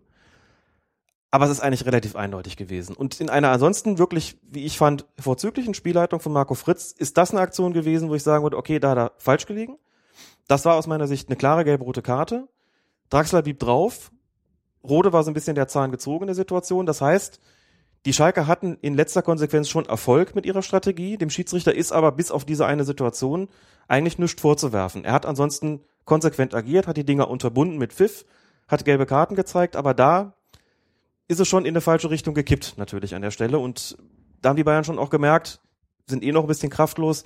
So richtig können wir jetzt irgendwie da nicht dagegenhalten. Und die Schalke haben das natürlich auch, um es jetzt mal auch, auch fußballerisch zu sagen, mit sehr viel Leidenschaft gemacht. Ne? Also das ist ein paar Mal über die Grenze gegangen, aber sie haben schon in die Waagschale geworfen, was sie in die Waag- Waagschale werfen konnten und haben das schon mit Hilfe ihres Publikums, äh, wie gesagt, sehr leidenschaftlich gelöst. Das sollte man jetzt nicht vergessen. Ich möchte da jetzt nicht, dass der Eindruck entsteht, dass sie durch eine pure Treterei den Bayern einen Punkt abgeknöpft haben. So habe ich das nicht wahrgenommen. Nee, nee, hätte ich jetzt auch nicht. Ich habe allerdings, also ne, ich habe zwar auch jetzt gesagt, der, der Hövedes hätte da einen Elfmeter gegen sich haben müssen und auch aus meiner Sicht Draxler hätte vom Feld gehört, aber dennoch, ich hatte während des Spiels, also ich habe es komplett gesehen und ich hatte immer das Gefühl, dass Marco Fritz ganz oft, also ich habe leider nicht mit, mit Strichliste daneben gesessen, aber ganz oft in so Situationen, wo man so dachte, na, wer kriegt's jetzt, hat er immer für Bayern Mhm. entschieden. Das war echt so eine Beobachtung, wo ich dachte, Mhm. schwierig, wirklich ganz schwierig und ähm, ja, das ist so ein bisschen ja auch, meine klar, man achtet ja bei den Bayern da auch immer eher drauf. Ne, das ist ja auch Vielleicht, immer das, ja. was zum Vorwurf gemacht wird. Die Bayern werden da bevorzugt und so. Und vielleicht sind sie auch einfach schneller, kann ja auch sein. Ne? Aber das war, wo ich während des Spiels und nach dem Spiel auch so dachte, boah, ja, der Fritz, also ich kann die Schalker auch schon verstehen. Ne, die haben ja dann auch viel gepfiffen und haben ja auch den Schiedsrichter äh, ja, da Anti-Gesänge abgelassen.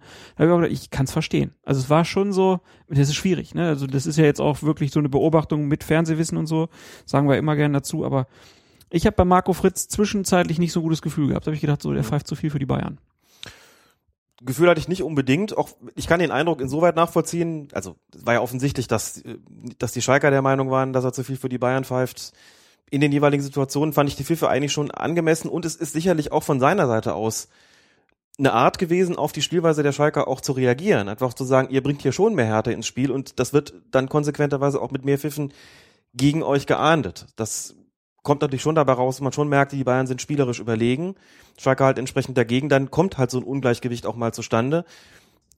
Aus schiedsrichtertaktischer Sicht ist es dann so, dass du normalerweise schon versuchst, also so ein gewisses Gleichgewicht wiederherzustellen oder das Ganze so ein bisschen ins Gleichgewicht zu bringen oder einfach zu sagen, okay, wenn ich hier eine Reihe von Situationen habe, die vielleicht 50-50 sind, dann heißt das ja auch, dass ich schon auch gewillt bin, mal zu gucken, auch um das Spiel im Rahmen zu halten, um nicht die einen total gegen mich aufzubringen ohne Not, Mhm. gucke ich einfach mal, was ist denn auf der anderen Seite, wo habe ich dann auch mal die Chance zu pfeifen, um sozusagen da noch mal so ein bisschen den, den Spielfrieden wiederherzustellen. Wie gesagt, da, wo es sich taktisch nicht nur anbietet, sondern auch sinnvoll ist, versuche ich das zu machen. Das hat er vielleicht ein bisschen wenig getan, aber auch weil es die Bayern ihm nicht so richtig angeboten haben auf eine Art. Das sind dann so ein bisschen unbefriedigende Spiele, das kenne ich als Schiedsrichter auch. Hatte ich auch häufig, dass ich dachte so, die einen kommen schon und sagen, immer nur gegen uns, Schiri, immer nur gegen Mhm. uns. Und ich auch denke so, das stimmt schon. Ich pfeife schon auch mehr gegen die. Die Standardantwort ist dann, Jungs, ihr macht auch mehr. Ja, dann stellt eure Spielweise um, dann muss ich das auch nicht ständig machen. Trotzdem guckst du als Schiedsrichter vielleicht, bietet sich irgendwo was an auf der anderen Seite, dann pfeife ich es entsprechend, um das so ein bisschen auszutarieren. Manchmal funktioniert das aber nicht. Das gibt einfach Spiele, da funktioniert das so nicht. Da guckst du hinterher auf die, auf die Statistik und hast dann, keine Ahnung, 28 zu 14 an Freistößen, denkst du ja, pff, die einen doppelt so oft und es ist trotzdem irgendwo angemessen gewesen.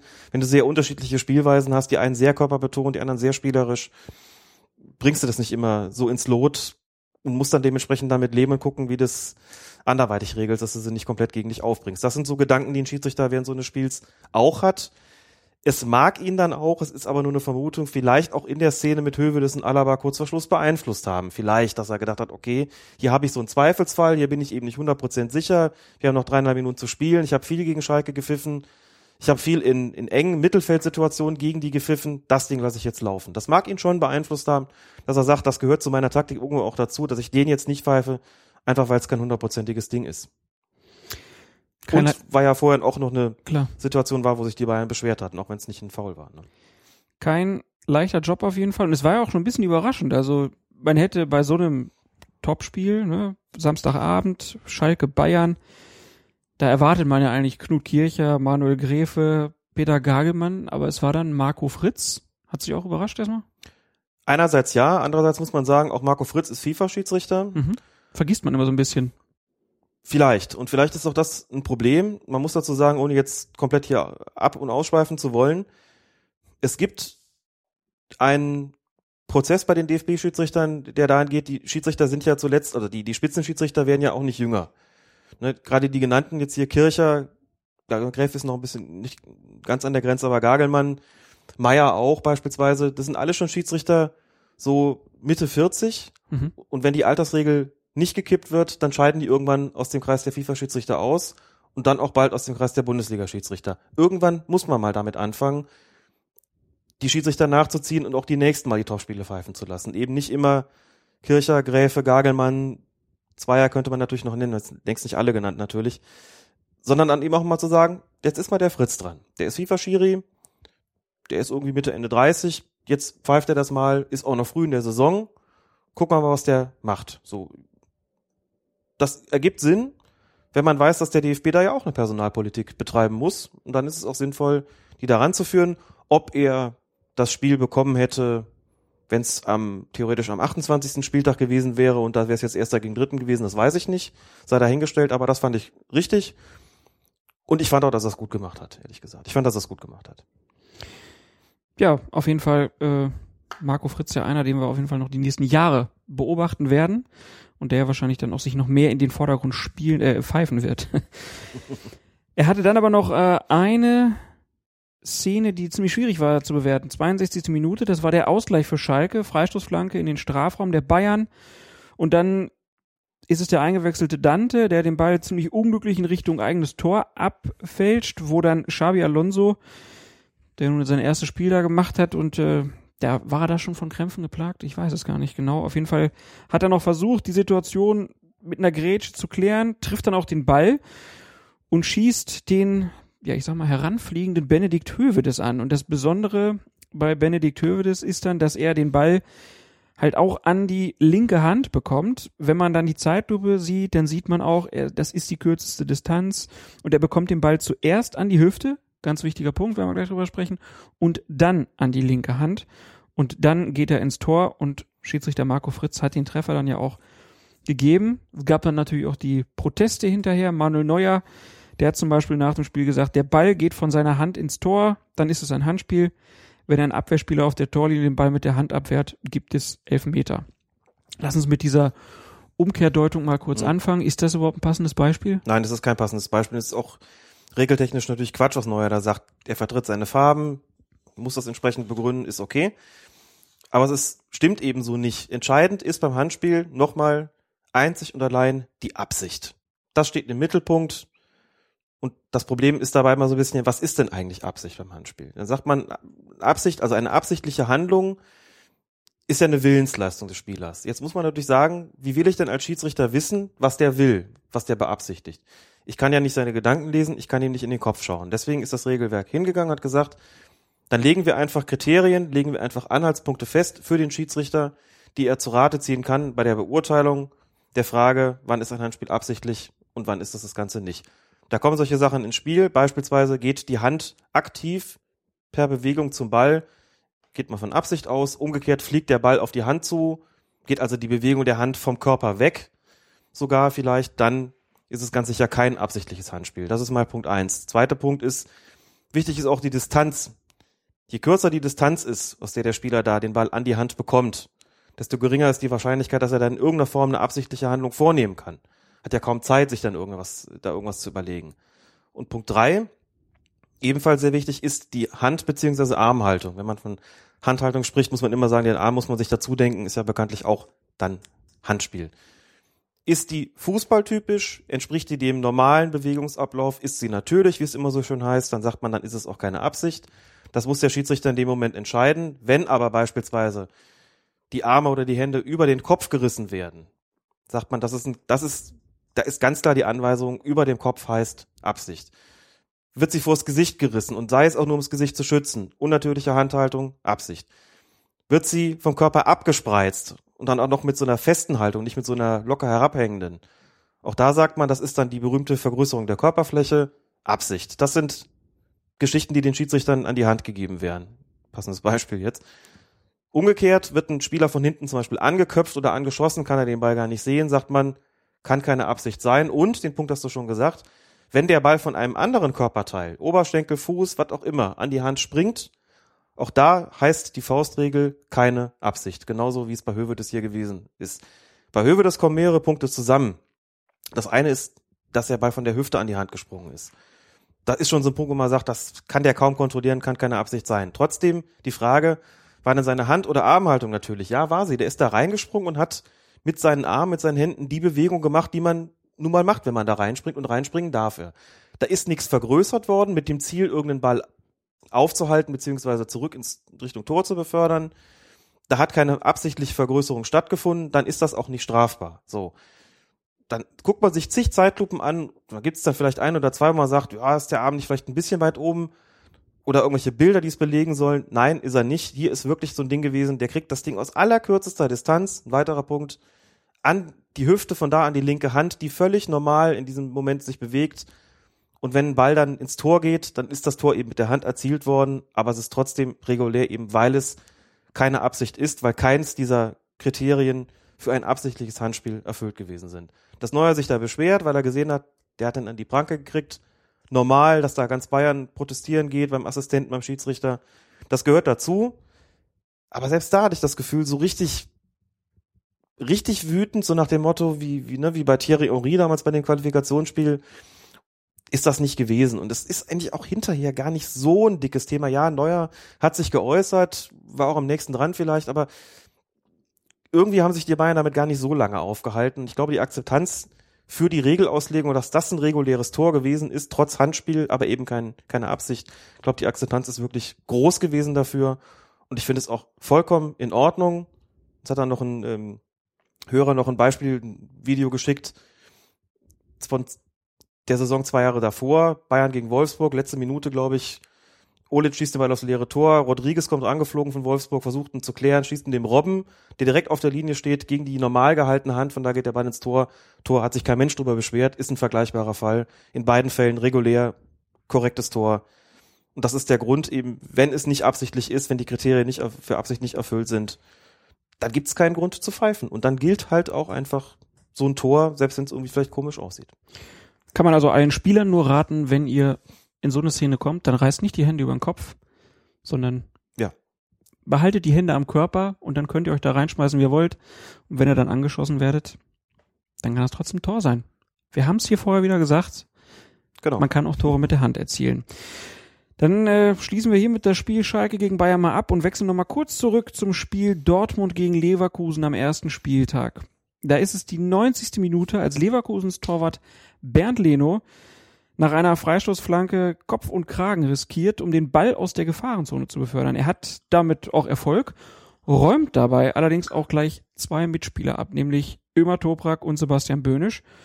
Beide Spieler gehen dann zu Boden und bleiben auch liegen und Schiedsrichter Dennis Eitekin ruft die medizinischen Betreuer auf den Platz. Toprak, der ist dann relativ schnell wieder fit. Bei Böhnisch dauert es ein bisschen länger mit der Behandlung und anschließend dürfen beide dann einfach weiterkicken. Das Ganze zur Überraschung vieler, die auf dem ähm, Feld bleiben. Auch das Publikum murrt in Dortmund so ein bisschen und Jürgen Klopp, man könnte fast sagen, wie es seine Art ist, protestiert, aber in diesem Fall auch einfach, weil er ahnungslos war. Das ist, glaube ich, eine Regel, die viele nicht kennen. Klopp war aber auch so ehrlich, das muss man auch ihm lassen. Ja. Hat hinterher gesagt, ich habe blöd geguckt, weil ich die Regeln nicht kannte.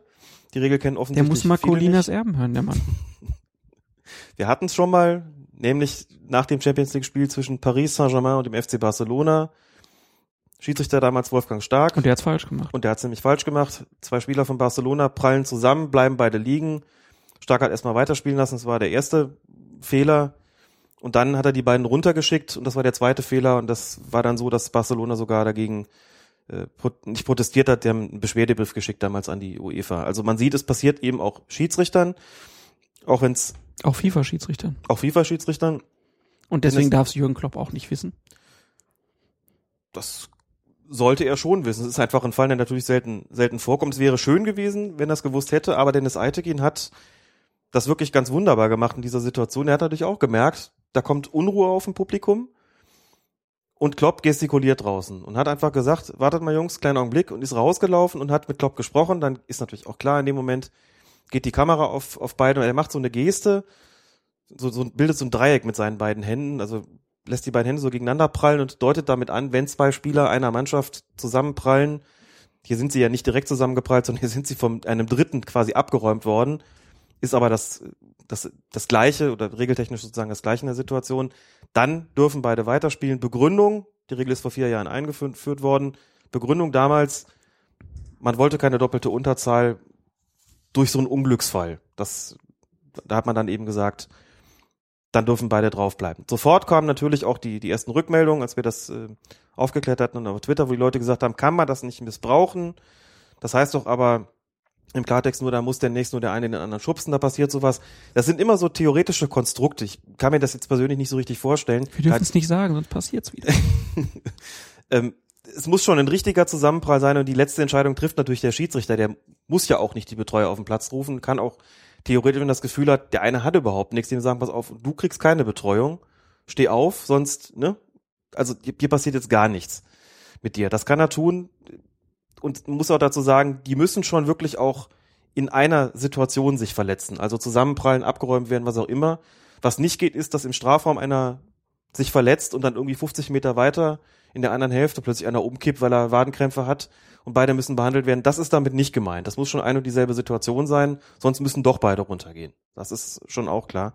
Also die Gefahr des Missbrauchs ist fast ja ist fast immer gegeben bei irgendwelchen Regeln, aber ich glaube, die hält sich hier in argen Grenzen und es kommt auch selten vor. Und Dennis Eitekin hat's wieder wunderbar gelöst. Er hat das ja damals auch bei Husti schon so schön Ja, gemacht, wie genau. er auf den Zaun sprang und das Trikot auszog. Da hat er mit zwei schönen Gesten das auch Ja. den Zuschauern klar gemacht, warum er denn jetzt die gelb-rote Karte bekommt. Also Dennis Eitekin, vielleicht die beste Pantomime der Bundesliga. Ich finde diese Körpersprache einfach sehr, sehr gut und ich finde es sinnvoll. Er muss das Klopp nicht erklären, hat keinerlei Verpflichtung. Aber man merkte auch so, Klopp war augenblicklich ruhig, was soll er auch machen? Also klar kann er sich hinstellen und sagen, pass mal auf, du findest hier irgendeinen Quatsch, aber wenn ein FIFA-Schiedsrichter in so einer eindeutigen Situation sagt, ihr dürft beide draufbleiben, ist die Wahrscheinlichkeit, dass er sich vertut, doch relativ gering, sage ich, obwohl ich weiß, dass es stark, ne, den Fehler ja auch gemacht hat. Aber wenn er es ihm erklärt, dann muss ich als Trainer auch sagen, okay, du bist der Schiri, ich akzeptiere das jetzt hier. Und das Publikum wurde auch sofort wieder ruhiger. Das ist sinnvoll, ne? Einfach weil man merkt, so dann, Wenn Klopp sich nicht mehr aufricht, dann ringen die Ja. sich auf den Rängen auch nicht auf. ganz genau. Und damit hat das doch schon seinen Sinn gehabt. Ne? Der hat da keine, keine große Show gemacht. Jetzt kurz und knackig erklärt und dann war Ruhe und so ist das doch wunderbar. Dann wissen alle Bescheid. Mal wieder ein Lob für Dennis Eitekin. Mhm. Dann kommen wir zur letzten Partie, die wir besprechen wollen. Und das Ganze war eine Premiere, nämlich für Sascha Stegemann. Der hat sein erstes Bundesligaspiel gepfiffen, ist jetzt mit 29 Jahren der jüngste Referee in der höchsten deutschen Spielklasse. Er ist nicht der jüngste aller Zeiten, sondern das ist, Äh, Michael Kempter, meine ich, wäre es gewesen. War, glaube ich, 23, 24, weiß nicht genau. das wird es wahrscheinlich nicht mehr geben, dass Leute so jung sind. Markus Merck war mal 26, aber ich glaube, der DFB hat aus den Erfahrungen auch so ein bisschen gelernt, dass man vielleicht Schiedsrichter noch ein bisschen reifen lassen sollte. Womöglich. Womöglich. Weiß es nicht. Aber ähm, Stegemann jetzt also in Mainz gegen 96 mit seiner ersten Partie. Was würdest du sagen? Allgemeines Resümee, war das schon eine gute Spielleitung, weil er nur eine gelbe Karte gegeben hat? Na gut, die Zahl der gelben Karten an sich macht es jetzt nicht alleine aus, aber es spricht natürlich auch trotzdem für ihn, dass er nur eine gebraucht hat in dem Spiel, das völlig ruhig und völlig normal verlaufen ist. Da muss man ja auch nicht unnötig auspacken. Die gelbe Karte hat Christian Schulz bekommen. Die hat er auch zurecht bekommen. Es gab dann noch zwei, drei Situationen, wo man vielleicht kurz nachgedacht hat, gibt's da eine oder gibt's da nicht, aber es hat sich in seine Spielleitung reingefügt, dass er sie nicht gegeben hat. Übrigens hat Schulz auch noch mal, auch noch ein, zwei Mal zugelangt. Mhm. In so einem Bereich, wo man sagt, da kann man schon kurz drüber nachdenken, soll er nicht doch besser gehen? Den lassen vielleicht nicht alle auf dem Platz. Nicht alle lassen ihn leben. Nicht alle lassen ihn sozusagen leben, genau. Sascha Stegemann hat was gemacht, was mich, ich will gar nicht sagen angenehm überrascht hat, weil das so klingt, als ob ich es ihm nicht zutrauen würde. Das ist ja nicht der Fall. Aber was zumindest für jemanden, der sein erstes Bundesligaspiel hat, ungewöhnlich ist. Er hat relativ viel laufen lassen, hat diese, diese Linie durchgehalten bis zum Schluss und hat für sie absolute Akzeptanz erfahren. Er hat in Situationen, in Zweikämpfen, wo man durchaus über einen Pfiff auch hätte nachdenken können, wo aber nicht zwingend ein Pfiff kommen musste, hat er laufen lassen. Ist relativ großzügig gewesen, weil er gemerkt hat, beide wollen Fußball spielen. Beide haben es auch angenommen, haben von einer guten Vorteilsauslegung profitiert und ganz generell das einfach angenommen in diesem ja nicht sonderlich niveauvollen Spiel, wie ich fand, ähm, haben es wirklich angenommen, dass sie da Freiraum genossen haben. Das musst du handeln können als Schiedsrichter, denn wenn du Pech hast, schlagen die über die Stränge und in deinem ersten Bundesligaspiel hast du immer welche dabei, die dich auch testen wollen. Da wird mal, gab's auch bisschen der Ball nach vorne gelegt, da wird mal so ein bisschen versucht, vielleicht einen Elfer zu schinden, da geht einer mal ein bisschen theatralischer zu Boden, da wird mal ein bisschen mehr protestiert, einfach um zu gucken, wie weit kann ich bei diesem neuen Schiedsrichter gehen? Das ist sein erstes Spiel. Wie weit kann ich das in irgendeiner Form ausnutzen? Er hat das hervorragend gehandelt. Man hat, fand ich, nicht gemerkt, dass jemand da pfeift, der sein allererstes Bundesligaspiel macht. Er war, er wirkte überhaupt nicht aufgeregt, wirkte sehr souverän auch in seiner ganzen Gestik, hat kurz und knackig mit den Spielern kommuniziert. Zieler kam einmal raus, hat eine kleine Ansage bekommen. Ich glaube, ein, zwei andere Ermahnungen, die er ausgesprochen hat, die alle sehr knackig waren, die alle sehr, sehr präzise waren. Mir hat das sehr gut gefallen. Mir hat es auch gut gefallen, dass er Schulz auf den Platz gelassen hat, dir, dir vermutlich auch. Das war eindeutig richtig. Aber der Spielraum war auch da. Der Spielraum war da. Schulz wusste Bescheid, ich kann mir jetzt hier nicht mehr viel erlauben. es gab keine Notwendigkeit, ihn rauszustellen. Es hätte zur Spielleitung auch nicht gepasst. Die Mainzer haben so ein bisschen protestiert. Geist mhm. ist immer so hingegangen, aber es war auch nie so, dass sie ihn jetzt bestürmt haben. Ne? Und letztlich pfeift er das Spiel ab und im Grunde sind da alle 22 am Platz plus Reservespieler, Trainer etc. eigentlich zufrieden mit der Spielleitung, haben nichts zu meckern, und muss man wirklich sagen, für mich war es tatsächlich ein Einstand nach Maß, obwohl er auch noch zwei, drei knifflige Strafraumsituationen zu bewältigen hatte. Da sprechen wir gleich noch drüber. Ich würde gerne noch kurz über sein Zweitligaspiel sprechen, was er vorher hatte. Montagabendspiel war das, glaube ich. Äh, Bochum gegen Union Berlin, wenn ich das richtig im Kopf habe. Hast hab du richtig auch, im Kopf, habe hab ich allerdings nicht gesehen, also, da war ich im Urlaub. Ich habe relativ viel davon gesehen und da war er sehr fahrig. So, also da war er, da hat er sehr viel mit den Spielern geredet, Mhm. Ganz auch, auch so eine so eine herrische, äh, relativ herrische Handhaltung immer gehabt. Also wirklich auch, dass du das Gefühl hattest, so, das ist zu viel. Ne? Und äh, hat nicht für Ruhe auf dem Platz gesorgt, was er dann am Sonntag komplett geschafft hat. Ja. Also es war wirklich so, dass man sehen konnte, auch Schiedsrichter haben einen schlechten Tag und haben einen guten Tag. Das ist innerhalb einer Woche. Drin. Es war total, ja. also ist mir jetzt, ich achte ja nun auch nicht seit Ewigkeiten auf Schiedsrichter, aber in dem Fall habe ich wirklich jetzt mal beide Spiele sehr ausführlich gesehen und habe natürlich, weil wir den Sascha ja auch schon mal hier hatten, besonders beobachtet und habe so gedacht am Montag, boah, was ist mit dem los? Steht er so unter Druck? Hatte die Befürchtung für Sonntag und war dann echt, ne, äh, ja auch sehr zufrieden mit der Spielleitung. Die Befürchtung hat er, glaube ich, nicht gehabt. Das, nee, habe ich, hab ich auch nicht gesagt. ich habe gesagt, mh, ich habe sie gehabt. Okay. also, dass das so ist, dass du unterschiedliche Tage hast, ist es klar. Das äh, haben auch Schiedsrichter, die seit seit Jahren in der höchsten Klasse pfeifen, haben das. Denk an Howard Webb beim WM-Finale 2010, er hat es nicht da nicht hinbekommen. Das, ja, aber über Howard Webb wollen wir ja nichts Schlechtes mehr sagen. auch wenn ich das Spiel nicht gesehen habe, dass man immer, also einfach nur ganz allgemein, dass man Tage hat, da klappen deine Ansprachen nicht, die sonst immer funktionieren. Ne? Du mhm. hast eine bestimmte Art, vielleicht auch merkst du irgendwie so, keine Ahnung, dann hast du vielleicht eine Mannschaft, die wo du merkst, das ist ein bisschen schwierig, die sind so ein bisschen, bisschen nörgelig irgendwie drauf und dann denkst du, okay, ich versuche jetzt irgendwie mal mit im Guten mit denen und versuche mal mit einer Erklärung, um die so ein bisschen runterzukochen. Es gibt Tage, da funktioniert das nicht. Da machen die einfach weiter. Und du stehst da und denkst dir, das gibt's doch gar nicht. Und du hast dann, das andere Tage, da funktioniert das wunderbar und alle sind froh, dass du kommunizierst. Das hängt vom, vom Tag ab, vom Spielcharakter, von der Paarung, von der Tabellensituation, von deiner eigenen Art und Weise, Dinge rüberzubringen, von den Charakteren auch auf dem Platz. Das ist halt einfach nicht immer gleich. Und manche Mannschaften sind da auch etwas schwieriger.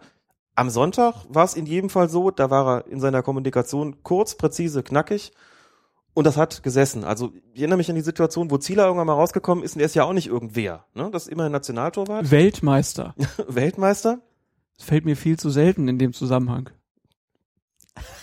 Komisch eigentlich, ne? Der kommt da raus und nach einer dieser Strafraumsituationen und was er höchstwahrscheinlich, also konnte eigentlich, Stegemann hat ja in der Situation ähm, jedes Mal für Hannover entschieden, hat ja keinen Strafschuss gegeben. Also warum kommt Zieler da raus? Ja, weil er eine gelbe Karte für Okazaki Wahrscheinlich wollte er irgendwie, ne, hat gesagt, der fällt so leicht oder geben Sie mal gelb oder was auch immer. Das war eine kurze, präzise Ansage. Einfach kurze Gestik, zurückgeschickt ins Tor, Feierabend. Zieler hat's akzeptiert, Was kam, in der, hättest, was, kam, in der, hättest du, was hättest du zu so einem gesagt? kam in der Pause nochmal, was ich zu so einem gesagt hätte. Ja. Zu Torwart, da gibt's ganz vieles. Also es gibt so ein, so ein Klassiker äh, unter den Schiedsrichtern, da heißt das, pass mal auf, mach den Kopf zu und geh zurück in deinen Käfig. das finden viele Torhüter auch lustig, wie ich weiß. Das hat sich so ein bisschen etabliert, so das habe ich immer ganz gerne gesagt und ich weiß, dass manche Kollegen auch ganz gerne tun. Ähm, Zieler kam dann nochmal in der Pause, man hat sich nochmal unterhalten und auch da fand ich, ging die Kamera auf, auf Stegemann und den, den Torwart drauf, merkte man freundliche Unterhaltung, das Ganze ist mit dem Lächeln geendet und auch da sieht man, aha, Akzeptanz da. Und das ist ganz erstaunlich gewesen, Akzeptanz ist da gewesen, auch nach den Strafraumsituationen. Da gab es vielleicht kurzen Protest, aber es hat sich überhaupt nicht negativ aufs Spiel ausgewirkt und die Spieler haben es gefressen. Und zwar in für einen Neuling erstaunlichem Maße. Bevor wir jetzt hier die Lobhudelei ausarten lassen, gucken wir mal in die Szenen, die wir angesprochen haben schon oder angedeutet haben. 14. Minute, Zweikampf im Strafraum von 96 zwischen Leonardo Bittencourt, der steht äh, hinter Yachol Kuh und äh, Bittencourt legt ein bisschen Hand an und trifft ihn auch unten am Fuß ein bisschen. Kuh fällt, bekommt aber keinen Strafstoß. Ich als 96-Fan habe gedacht, Glück gehabt. Glück hat man immer ein bisschen, ne? Das ist klar, dass Also nicht- den, den Ball hat er nicht gespielt. der hat den Ball nicht gespielt, Kuh ist auch nicht völlig freiwillig gefallen, ging aber, ging wieder auch so diesen, diesen Tick zu, zu leicht zu Boden, dass du denkst, oh, für das bisschen, was da oben war, also richtig dagegen gehalten hat er bei dem Zweikampf irgendwie auch nicht. Klar, jetzt kann man sagen, Bittencourt kommt von hinten, den kann er ja so nicht sehen und wenn er dann berührt wird, dann fällt er halt. Aber das, das ist mir jetzt zu lapidar. Also aus meiner Sicht, der, der Kuh kann den ja nicht sehen von hinten. Aus meiner Sicht hat er den, er trifft ihn halt auch unten. Na, in dem Moment, Und wo die, da- Bemerk wo die Bewegung merkt, äh, die, die Berührung merkt, geht er halt auch zu Boden. Ja, aber das ist ja auch nicht doof, ja, ne? Ja, aber das ist auch legitim. Ja, aber da sind wenn wir der, wenn der Bittenkur so blöd ist und dem von hinten in die Hacken tritt und er fällt, also aus meiner Sicht war es ein klarer Elfmeter. Nee, aus meiner Sicht war es kein klarer Elfmeter und da sind wir wieder bei dem, was, was wir vorhin aus der Schiedsrichterzeitung hatten, Impuls und Wirkung. Und das stand in einem, für mich schon in einem Missverhältnis. Nach, nach einer Viertelstunde irgendwie so ein, so ein, so ein, so ein Ding, da wird so ein bisschen irgendwie Zweikampf geführt und der ging mir auch zu schnell zu Boden. Das ist für mich kein klares Ding, wo du sagst, wenn der oben so ein bisschen Hand anliegt und unten so ein bisschen dagegen, das ist mir von nicht genug Impuls für die Wirkung, die dabei rausgekommen ist. Da gehe ich nicht auf den Punkt für. Da gebe ich keinen Strafstoß. Also Stürmer, Stürmer müssen sich treten lassen. der hat sich da nicht treten lassen müssen, hat sich auch nicht schubsen lassen müssen. Das hat einfach, da war der Impuls einfach zu gering und hat der Stürmer selbst dazu beigetragen, dass er da zu Boden gegangen ist. Deswegen, das würde mir für einen Strafstoß nicht ausreichen. Insbesondere dann eben nicht, wenn du eine großzügige Linie hast, sagst du an der Stelle im Strafraum ganz bestimmt nicht. Und da gehe ich jetzt auf den Punkt, da sagen alle, du hast eine Viertelstunde lang, hast das Spiel an der langen Leine gelassen und bei der Kleinigkeit gibst, gibst du jetzt einen Elfmeter. Das hätte nicht gepasst. Und deswegen, das ist einfach dann auch nicht genug. Nächste Szene, 28. Minute. Shinji Okazaki dringt in den Strafraum der Hannoveraner ein und dann ist es Marcelo, der ihn verfolgt. Okazaki macht unerwartet ja, so einen kleinen Ausfallschritt irgendwie und Marcelo trifft ihn dann leicht am Fuß. Okazaki fällt wie angeschossen zu Boden und auch hier hat Stegemann weiterlaufen lassen. War auch zu wenig? Oder war gar ja, nichts? aber auch zu wenig. Nein, nichts kann man nicht sagen. Also hier sehen wir schon, dass wie unglaublich geschickt die Spieler inzwischen geworden sind. Punkt eins: Es gab diesen, gab diesen, diesen Ausfallschritt von Okazaki. Das ist natürlich sein gutes Recht, was der für Bewegung da macht, wenn er läuft. Ist ja, kann ihm ja keiner vorschreiben. Aber trotzdem hatte ich so ein bisschen den Eindruck, da geht so links so ein bisschen der, das, der Fuß raus. Auch so ein bisschen in der Hoffnung, wenn ich da jetzt getroffen werde, habe ich auch einen Grund zu fallen. Mhm. Das wirkte auf mich zumindest so Auch in Verbindung mit seinem unglaublich spektakulären Fallen. Also der Hope, du hast gesagt, wie angeschossen. Die Art von Diver, die der da gemacht hat, war doch eindeutig nicht bloß dieser Berührung geschuldet. Also so wie der da getroffen wurde, musste der nicht so fallen. Damit hat er sich auch selbst keinen Gefallen getan. Denn es ist einfach so, man muss klar und deutlich sagen, du kannst zehn Zeitlupen vorspielen. Der Schiedsrichter wird natürlich, der kann ja gar nicht alle zehn Zeitlupen aus den unterschiedlichsten Positionen noch gesehen haben. Du wirst immer auch als Schiedsrichter deine eigene Erfahrung mit zugrunde legen und auch Bewegungsabläufe mit zugrunde legen. Du wirst immer auch gucken, wenn einer fällt, wird deine Erfahrung dir sagen, ist dieser Faller wirklich das Ergebnis gewesen aus der Berührung, die ich da vielleicht gesehen habe? Und wenn du das verneinst, gerade wenn du eine großzügige Spielleitung hast, dann sagst du, dann gebe ich auch keinen Strafstoß. Du kannst es ja nie so genau sehen, wie es die Zeitlupe ist. Du bist ja auch nie so genau dran. Das heißt, du musst auch andere Kriterien zu Rate ziehen und das ist dieses Ding Bewegung, also Impuls und Wirkung, Bewegung und Fallen, das irgendwie so zusammenzubringen, dass du sagst, war das jetzt wirklich ein strafstoßreifes Foul? Und ich würde sagen, nein, dazu kommt noch, dass ein Schiedsrichter, das ist immer schwierig, wenn du so einen Brecher hast wie den Marcelo. Marcello oder Marcelo? Mhm. Marcello, egal. Mein Portugiesisch ist nicht so gut. Okay. Und einen relativ Ich glaube Marcelo. Marcelo und einen relativ leichten Spieler wie Okazaki. Das ist nie so ganz leicht, weil du körperliche Unterschiede zwischen den beiden hast. Das kommt auch noch dazu, dass du mit damit berücksichtigen musst. Also nicht sagst, der eine darf deswegen alles, aber du musst schon gucken, wie tariere ich das irgendwie aus, dass ich da keinen bevorzuge oder benachteilige, so. Auch das kommt dazu. Und das ist dann so ein Ding, auch hier im Gesamtkunstwerk, der ist berührt worden. Aber da würde ich wieder sagen, Impuls und Wirkung, das steht in dem Missverhältnis auch wieder nichts, wo man einen Strafstoß geben muss. Hat Sascha Stegemann also richtig designt, diese Szene. Kommen wir in die 44. Minute. Wieder das Duell Marcelo gegen Okazaki. Marcelo setzt dann so ein bisschen den Arm ein, Okazaki stürzt, bekommt wieder keinen Elfmeter. Und will ihn auch gar nicht wirklich haben. Ne? Also der stand auf, guckte kurz Richtung Schiedsrichter, das ging weiter, hat sich keiner groß beschwert. Und ich Aber wir glaube, haben, wir haben hinterher 18 Zeitlupen gehabt. Wir haben da 18 Zeitlupen gehabt, dann siehst du, du da kommt, geht so ein bisschen der Arm raus, dann steht im Kicker drin. Ausgerechnet die Situation haben sie dann genommen, um zu sagen, der hätte er gut und gerne auf Strafstoß entscheiden können. Das Echt? war jetzt diejenige, wo ich gesagt hätte, die war es am wenigsten. Und der Lindemann, also der Kommentator von Sky, hat, glaube ich, die zweite Szene als Genau. die, Stra die Ja. Elfmeterszene gesehen. Und das war auch, wenn man die drei nimmt, war das die zweite für mich auch am ehesten die, wo ich sagen würde, ja, kann man zumindest drüber nachdenken. Nee, die erste. Du sagst die erste. Nur zur Information, Lindemann, Sky-Kommentator, sagte auch, er habe wohl in der Halbzeitpause mit Herbert Fandl gesprochen, Der war Der- Schiedsrichterbeobachter. der wohl Tag. als Schiedsrichterbeobachter zugegen war. Und Fandl, laut Sky, laut Lindemann, ich will immer Erwin Lindemann sagen, was heißt er gar nicht, ne? Björn ist er, oder? Nee, Björn ist er auch nicht, egal. Björn Lindemann war auch ein Fußballer. Das ist der Fußballer, der jetzt in Thailand spielt. ja, macht er das noch? Schöne Grüße an El Loco. Ja, genau. Und Erwin Lindemann war der mit der, Das ist der mit Loriot. genau, mit der Herrenboutique, die er mit dem Papst in Wuppertal eröffnet. Lindemann, wir sparen uns jetzt den Vornamen, sagt jedenfalls, er habe mit Fandl gesprochen oder vielleicht auch einer seiner Kollegen und Fandl habe offiziell bestätigt, dass diese drei Situationen korrekt gelöst worden sind. Damit haben wir, wenn das stimmt, dann auch sozusagen die offizielle Lehrmeinung und der schließe ich mich in dem, äh, diesem Fall auch gerne an. Ich habe es ehrlich gesagt genauso gesehen und fand das äh, vollkommen in Ordnung, wie das gelöst worden ist. Letzter Satz dazu.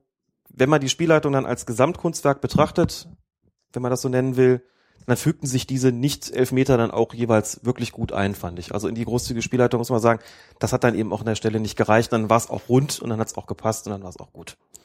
Punkt. Schön Guter fand ich, Einstand, hat mich gefreut. absolut. Schön fand ich den äh, Manager von Mainz Heidel, der hinterher im Interview sich die Szene anguckte und halt auch so sagt, ja, kann man angeben, aber muss man wohl auch nicht.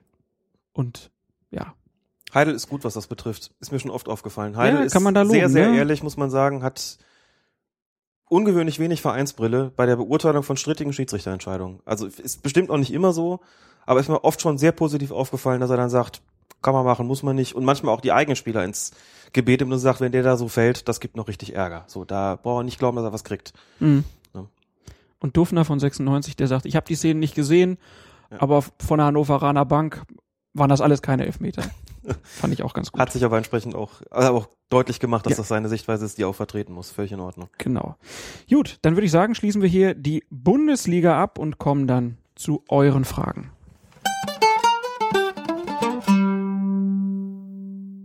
Es gibt viele Herrenspieler äh, in den Klassen dann, die dann denken, ach, eine Frau, die pfeift bestimmt ein bisschen großzügiger, da lasse ich mich einfach mal fallen und schreie ein bisschen lauter. Dann wird sie schon pfeife. Ich habe auch verhältnismäßig viele Schwalben, wo die Spieler versuchen abzuheben und denken, ach, die Frau wird schon drauf reinfallen. Aber wenn man das in der ersten Viertelstunde dann gleich mal laufen lässt und nicht pfeift, dann merken die Jungs auch, wohin der Hase läuft und haben es relativ schnell akzeptiert. Das war gerade die Bundesliga-Schiedsrichterin Christine Beitinger und diesen O-Ton, den haben wir aus einer Dokumentation des SWR. Die haben nämlich einen Film gemacht, eine Doku von einer halben Stunde, eben über Christine Beitinger, die halt in der äh, Frauen-Bundesliga pfeift und bei den Herren, glaube ich, bis Regionalliga. Bis Regionalliga, genau. Also schon, ja, fast das Top-Level. Äh, ich glaube, es pfeift nur noch Bibiana Steinhaus, die pfeift noch höher. Das ist, glaube ich, die einzige, oder? Ähm, es sind, also sie pfeift noch höher, weil sie in der zweiten Bundesliga pfeift. Eine Drittligaschiedsrichterin haben wir momentan nicht. Aber auf FIFA-Ebene sind natürlich noch einige klar. dabei. Klar. Aber auf jeden Fall äh, eine, eine der, der besten Schiedsrichterinnen in Deutschland und diese Doku zeigt so ganz interessant, was diese für einen Alltag zu bewältigen hat.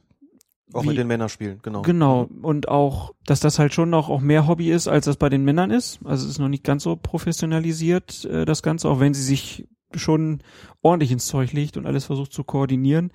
Auf jeden Fall eine sehr interessante Dokumentation. Werden wir auch auf Fokus Fußball dann verlinken. Und kommen dann jetzt zu euren Fragen. Maurice Lorenz hat sich über die Facebook-Seite von Colinas Erben gemeldet. Er schreibt, ich habe Manuel Neuers Beschwerde über den Balljungen im DFB-Pokalfinale gelesen, der für seine Schulterverletzung mitverantwortlich sein soll. Neuer sagte, das wäre nicht passiert, wenn der Balljunge den Ball nicht so schnell wieder zurückgeworfen hätte. Das habe ich im Fallen gesehen und nur deswegen musste ich so schnell zurück ins Tor. Der Rasen war nass, ich hatte ein bisschen Pech, aber der Balljunge hatte auch seinen Anteil. Ich habe ihn danach auch kurz zur Rede gestellt. Maurice schreibt dann weiter, meines Wissens sind die Balljungen doch dazu angehalten, den Ball so schnell wie möglich wieder ins Spiel zu bringen. Oder täusche ich mich da? Da täuscht er sich natürlich nicht und Manuel Neuer ist ja eigentlich selbst jemand von denen, die den Ball normalerweise gar nicht schnell genug von den Balljungen bekommen können. Nicht? Ja. Wenn der Ball an seinem Tor vorbeigeht, dann ist er noch unterwegs, da dreht sich Manuel Neuer schon oft um und fordert das und wünscht sich ja auch, dass die Balljungen entsprechend reagieren. Das ist natürlich auch so eine Geschichte, da weiß er ganz genau, dass er das den Balljungen jetzt nicht anzukreiden hat. Natürlich ist es dessen Aufgabe, den Ball Weiß er das so schnell genau? wieder so schnell, Er scheint ja nicht so regelfest zu sein, soll. wie wir jetzt nach dem Schalke-Spiel gehört haben. ich weiß nicht so wirklich, was ihn geritten hat, seine Verletzung jetzt auch noch auf so einen minderjährigen Jungen da irgendwie äh, zu schieben, ehrlich gesagt. Natürlich hätte er sich in dem Moment auch gewünscht, dass es langsamer gegangen wäre. Jede Mannschaft wünscht sich, dass die Balljungen so ein bisschen mitspielen. Und das äh, sieht man ja dann auch in den, in den Bundesliga-Stadien so ein bisschen.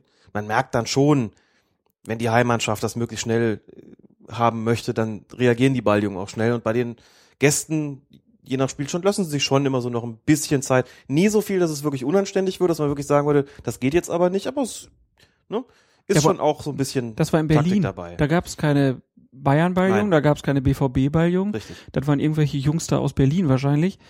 Und ich meine, wir, es gibt ja auch noch die Geschichten, Werder Bremen zum Beispiel, weiß ich noch, Europapokal, da haben die gesagt, äh, den Balljungen, na, hat geregnet wie nix. Und die Balljungen haben dann die Anweisung bekommen, naja, wenn äh, Werder einen Einwurf hat, dann macht er den Ball trocken und wenn der Gegner äh, Einwurf Mhm. hat, dann schmeißt er den nassen Ball zurück. Also das gibt's auch, ne? Äh, Und wie du sagst, da, da kann man natürlich, also ich glaube, die Anweisungen sind schon recht deutlich Ja. mittlerweile in der Bundesliga, dass die Jungen äh, und Mädchen, die da am Rand stehen, gebrieft werden, dass sie den Ball zügig, egal welche Mannschaft kommt, zurückgeben. Aber das ist echt so eine Aussage, wo ich gedacht habe, boah, verkneifst dir, ne? Ja. Und jeder weiß ja auch, dass er sich beim Reklamieren verletzt hat. Der berühmte Manu Neuer Reklamierarm. Kommen wir zur nächsten Frage. Ludwig Heißmangel hat sich auch via Facebook-Nachricht gemeldet und er schreibt, in der Verlängerung des DFB-Pokalspiels Chemnitzer, Chemnitzer FC gegen Mainz 05 gab es zwei Szenen, in denen Chemnitzer Spieler nach einem Zweikampf mit Wadenkrämpfen kurzzeitig liegen blieben und behandelt werden mussten. Die dafür typische Behandlung wurde jeweils von Chemnitzer Mitspielern durchgeführt. In der ersten Situation konnte der Spieler nach wenigen Sekunden wieder aufstehen und das Spiel wurde ganz normal fortgesetzt. Und äh, er meint, wenn ich es richtig beobachtet habe, schickte Schiedsrichter Patrick Ittrich den Spieler nach einer zweiten, sehr ähnlichen Situation jedoch an den Spielfeldrand, um ihn von dort aus wieder hier reinzuwinken. Hier hatten sich offensichtlich schon Betreuer, Mannschaftsärzte auf das Spiel bewegt, ohne jedoch bis zum Spieler zu laufen oder diesen gar zu behandeln. Mir stellt sich jetzt die Frage, welche Behandlung dazu führt, dass ein Spieler das Spielfeld verlassen muss. Reicht es, wenn ein Betreuer oder Mannschaftsarzt das Spielfeld betreten hat, gegebenenfalls weil der Spieler signalisiert hat, eine Behandlung zu benötigen? Oder was, wenn die Behandlung durch Mitspieler durchgeführt wird? Ändert das etwas an der Verfahrensweise?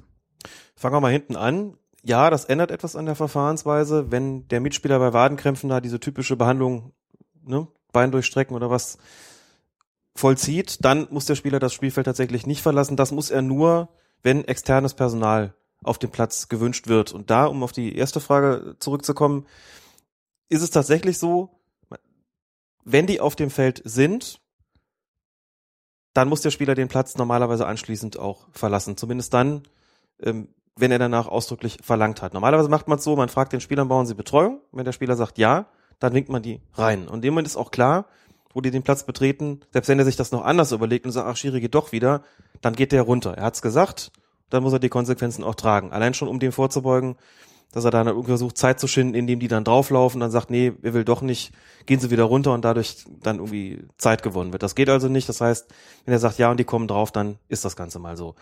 Wenn die von sich aus drauflaufen, macht man es normalerweise aber eigentlich auch so, also ohne dass der Spieler das will, macht man es normalerweise auch so, dass man den Spieler mit runterschickt, einfach um auch an dem Punkt zu verhindern, dass da irgendwelche Dinge taktisch ausgenutzt werden. Das sollen die sowieso nicht tun. Die sollen ja nur auf Zeichen des Schiedsrichters kommen. Wenn sie das nicht tun, also wenn sie trotzdem drauflaufen, ohne dass sie reingewinkt werden, reingewunken worden sind, dann soll der Spieler trotzdem das Spielfeld mitverlassen. Dann ist das halt einfach, dann ist einfach klar, dann machen die das nicht nochmal. So, selbst wenn er dann sagt, ich brauche euch eigentlich nicht. Aber wie gesagt, der Mitspieler, der das Ganze dann vollzieht, da muss der Spieler das den Platz anschließend nicht verlassen haben wir das geklärt. Wenn ihr weitere Fragen habt, meldet euch einfach über unsere Facebook-Seite oder per Twitter oder einfach über fokusfußball.de in den Kommentaren. Freuen wir uns drauf. Ja, zum Abschluss haben wir noch zwei Empfehlungen. Zum einen gibt's eine neue Website und die heißt ganz simpel Offside Explained. Ihr findet das Ganze unter www.law-11.com und diese Seite beschäftigt sich ausschließlich mit dem Abseits im Fußball. Ich habe erst mal drauf geguckt und dachte, hm, was mag das wohl sein?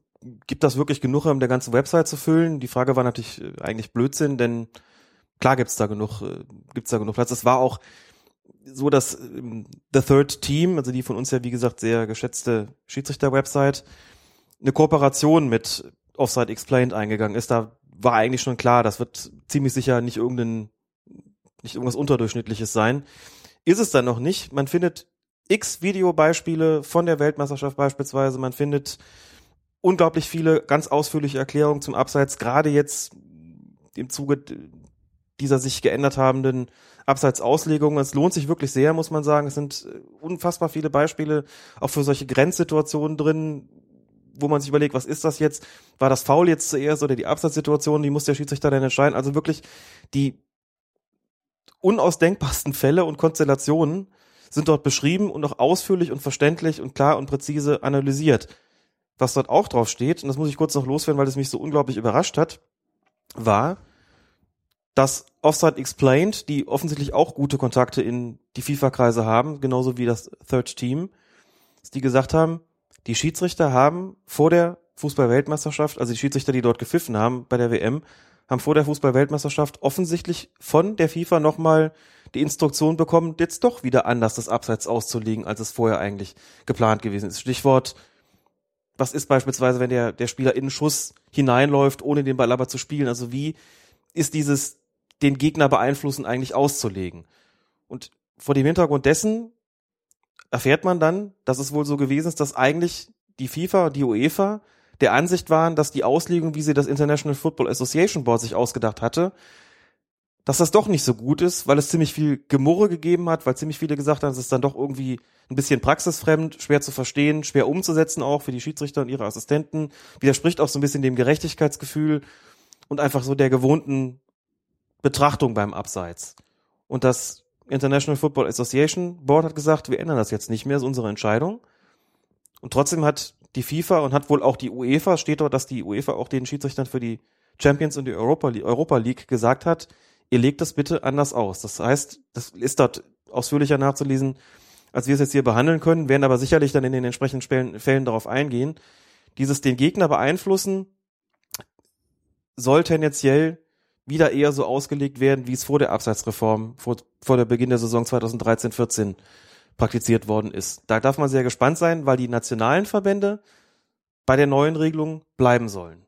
Das heißt, wir werden höchstwahrscheinlich eine unterschiedliche Auslegung sehen zwischen Bundesliga und Champions League beispielsweise. Da bin ich sehr gespannt, denn das ist ja schon recht ungewöhnlich, dass da so eine Differenz irgendwie aufgemacht wird. Das, hat das ist ja echt für alle, gehabt. das ist für Zuschauer, ja, für Schiedsrichter, für Spieler. Genau. Zwei, nach zwei unterschiedlichen ja. Regeln zu spielen, ist doch, das ist absurd. Ja, genau. Das ist tatsächlich so, dass man sich dann fragt, okay, hier liegen sie so aus und da liegen sie so aus. Also, jetzt erklären sich mir auch einige Abseitsentscheidungen bei der Weltmeisterschaft, wo ich gedacht habe, also nach der Neuauslegung hätte das jetzt eigentlich nicht gepfiffen werden dürfen. Es gab so eine Situation beispielsweise im Finale, ist auch äh, im Video festgehalten auf der entsprechenden, auf der Website von Offside Explained, wo Müller, glaube ich, in so einen Ball reinspritzt, ihn aber gar nicht spielt, aber trotzdem gepfiffen wird. Mhm. Wo wir, glaube ich, bei unserem Kommentar noch gesagt haben, hier ist zwar nichts passiert, weil der Ball ohne am Tor vorbeigegangen ist, aber eigentlich gesagt haben, Müller spielt den Ball nicht, er greift keinen Gegner an, also beeinflusst er einfach eigentlich auch niemanden, also beeinflusst auch das Spiel nicht. Das heißt, hier hätte gar nicht auf Abseits entschieden werden müssen, auch eigentlich gar nicht entschieden werden dürfen. Hier hätte der Schiedsrichter das Spiel einfach weiterlaufen lassen sollen, beziehungsweise dann auf Abschluss entscheiden sollen. Haben uns noch gewundert. Jetzt nach der Lektüre wundere ich mich nicht mehr, denn das ist offensichtlich ein Fall gewesen, wo die Schiedsrichter vor der WM gesagt bekommen haben, das ist uns an Einfluss dann doch wieder zu viel. Da hätte man ja früher gepfiffen bei so einer Situation. Sagt, ja klar, der geht zum Ball, beeinflusst klar den Torwart, irritiert ihn durch Gesten. Diese Irritation führt dazu, dass der Torwart den Ball dann nicht mehr spielt, noch gar nicht mehr versucht dran zu kommen, also Abseitspfiff. So soll das offensichtlich jetzt in den internationalen Spielen auch wieder gehandhabt werden. Entspricht den jahrelang vertrauten Sehgewohnheiten, entspricht aber nicht der Absatzauslegung, wie wir sie eigentlich seit Beginn der Saison 2013-14 kennen. Das verwundert mich. Diese Hintergrundinformationen kannte ich auch nicht. Man erfährt da auch äh, durchaus nicht immer alles. Im nationalen Rahmen soll es ja auch weiterhin so bleiben, wie es ist. Aber wenn demnächst so eine Situation in der Bundesliga anders entschieden wird als in der Champions League, wissen wir, dass es auch tatsächlich unterschiedliche Auslegungen gibt, es sei denn, der DFB zieht da in irgendeiner Form nach. Davon habe ich zumindest bis jetzt noch nichts gehört. Und wenn man in die Schiedsrichterzeite guckt, da steht auch ein bisschen was zum Thema Abseits, was da jetzt am Chiemsee mit den Schiedsrichtern besprochen worden ist. Und wenn ich das richtig verstanden habe, gibt es diesbezüglich keine Änderung. Da ist es weiterhin so, wie es in der vergangenen Saison auch gewesen ist. Es sind ja nur wenige Situationen, in denen das greift, aber diese wenigen Situationen müssen dann entsprechend unterschiedlich entschieden werden zwischen Champions League und Bundesliga. Ganz erstaunlich, aber um auf den Ursprungspunkt zurückzukommen, das ist nur einer von vielen Gründen, sich diese Seite anzugucken. Ich bin jetzt auch kein Musterschüler im Bezug auf Englisch, verstehe das aber alles ziemlich gut, finde es ohnehin in einer sehr verständlichen Sprache geschrieben, auch für Nichtmuttersprachler. Und tolle Beispiele halt immer Und dabei. extrem tolle Beispiele. Ich habe, als ich sie entdeckt hatte, Stunden damit verbracht, mir das anzugucken und obwohl ich in Schiedsrichterdingen bestimmt ein Nerd bin, mache ich das sicherlich nicht immer. Aber da war es wirklich so, dass ich dachte, das ist großartig und wird auch auf jeden Fall ein Gewinn sein hier für meine Lehrarbeit in Köln. Keine Frage. Großartige Seite. Werden wir, wie gesagt, verlinken. Genauso wie wir auch immer wieder darauf hinweisen werden, an jedem, ja, meistens Montag nach einem Spieltag. Genau. Wenn auf NTV, auf der Homepage des Nachrichtensenders NTV, die Kolumne von Colinas Erden kommt. Genau. Zweimal hast du schon geschrieben und das Ganze soll jetzt zu jedem Bundesligaspieltag kommen. Das ist der Deal mit ntv.de, dass sie von Colinas Erben nach jedem Bundesligaspieltag so eine Kolumne bekommen. Zeitnah, wie das ja so schön heißt. Das werden wir machen. Das hat uns sehr gefreut, da gefragt worden zu sein. Schöne Sache und nimmt auch dem Podcast gegenüber nicht zu viel weg. Wir werden dann die Sachen immer noch mal ausführlicher besprechen, aber so eine schriftliche Kolumne, die zeitnah erscheint, ist ja, glaube ich, auch was ganz Nettes. Ja, es gibt Und die ja Reaktionen bis jetzt darauf waren auch durchweg positiv, muss ich Gibt sagen. ja auch Leute, denen jetzt die, na was haben wir, 106 Minuten gut, die wir schon aufgezeichnet haben, zu lang sind. Und dann ist es doch ganz schön, wenn die die Möglichkeit haben, sich da schon mal zu informieren. Wir werden das Ganze natürlich auch dann immer schön bei Twitter verbreiten oder bei Facebook und äh, auch in der Linkelf von fokusfußball.de wird es das ein oder andere Mal auftauchen. Also, wenn ihr mögt, dann folgt uns doch einfach auf den Kanälen. Alex, zum Schluss dieser Folge hast du noch eine wunderbare Widmung, die überlegt. Genau. Wir widmen diese Folge allen, die alte Colinas Erbenfolgen während unserer Sommerpause gehört haben. Sie einige gemeldet haben gesagt, das sei für sie auch nochmal ein Gewinn gewesen. Das fand ich sehr schön. Und, was ich auch nicht versäumen möchte, eine Widmung an einen neuen Podcast weiterzugeben, nämlich den Rasenfunk, die gerade begonnen haben mit ihrer Schlusskonferenz. War am Montag auch schon mal kurz zu Gast zu, um ein paar Sätze zu sagen zu den Entscheidungen bei Schalke gegen Bayern. Ich finde das ein schönes, ambitioniertes Projekt. Viele Grüße und viel Erfolg und viel Spaß beim Podcasten. Und da muss man ja auch sagen, willkommen in der Podcast-Welt. Ne? Genau, wir sind ja praktisch äh, gerne Förderer auch von anderen Podcast-Projekten. Und äh, ich muss auch sagen, da haben sie sich ein ambitioniertes Programm Unbedingt. aufgelegt. Und äh, sind jetzt, glaube ich, die ersten beiden Folgen äh, erschienen. Wollen immer, glaube ich, montags auch nach dem Spieltag Ja. sprechen. Und ja, rasenfunk.de. Könnt ihr mal reinhören, wenn ihr mögt. Ja, ähm, ich würde sagen, ich äh, schicke noch liebe Grüße an den Stefan, der twittert unter dem äh, Namen Hatching und der hat sich nämlich bei uns fürs Wochenende für einen Trainingslauf ungefähr eine Stunde 45 gewünscht. Das haben wir jetzt ein bisschen überschritten, aber ich glaube, es ist okay. Er muss noch ein bisschen länger laufen. Ich hoffe, er kriegt das konditionell gebacken, die zwei, drei Minuten. Ja, vielleicht muss er ja zwischendurch auch ein bisschen gehen, dann, dann passt das wieder. Das glaube ich wiederum nicht. Der ist so fit, der ist so fit, der muss nicht stehen bleiben. Auf jeden Fall ganz liebe Grüße an alle, die uns auch beim Sport hören oder wo auch immer. Ich bedanke mich wie immer ganz herzlich bei Alex Feuert.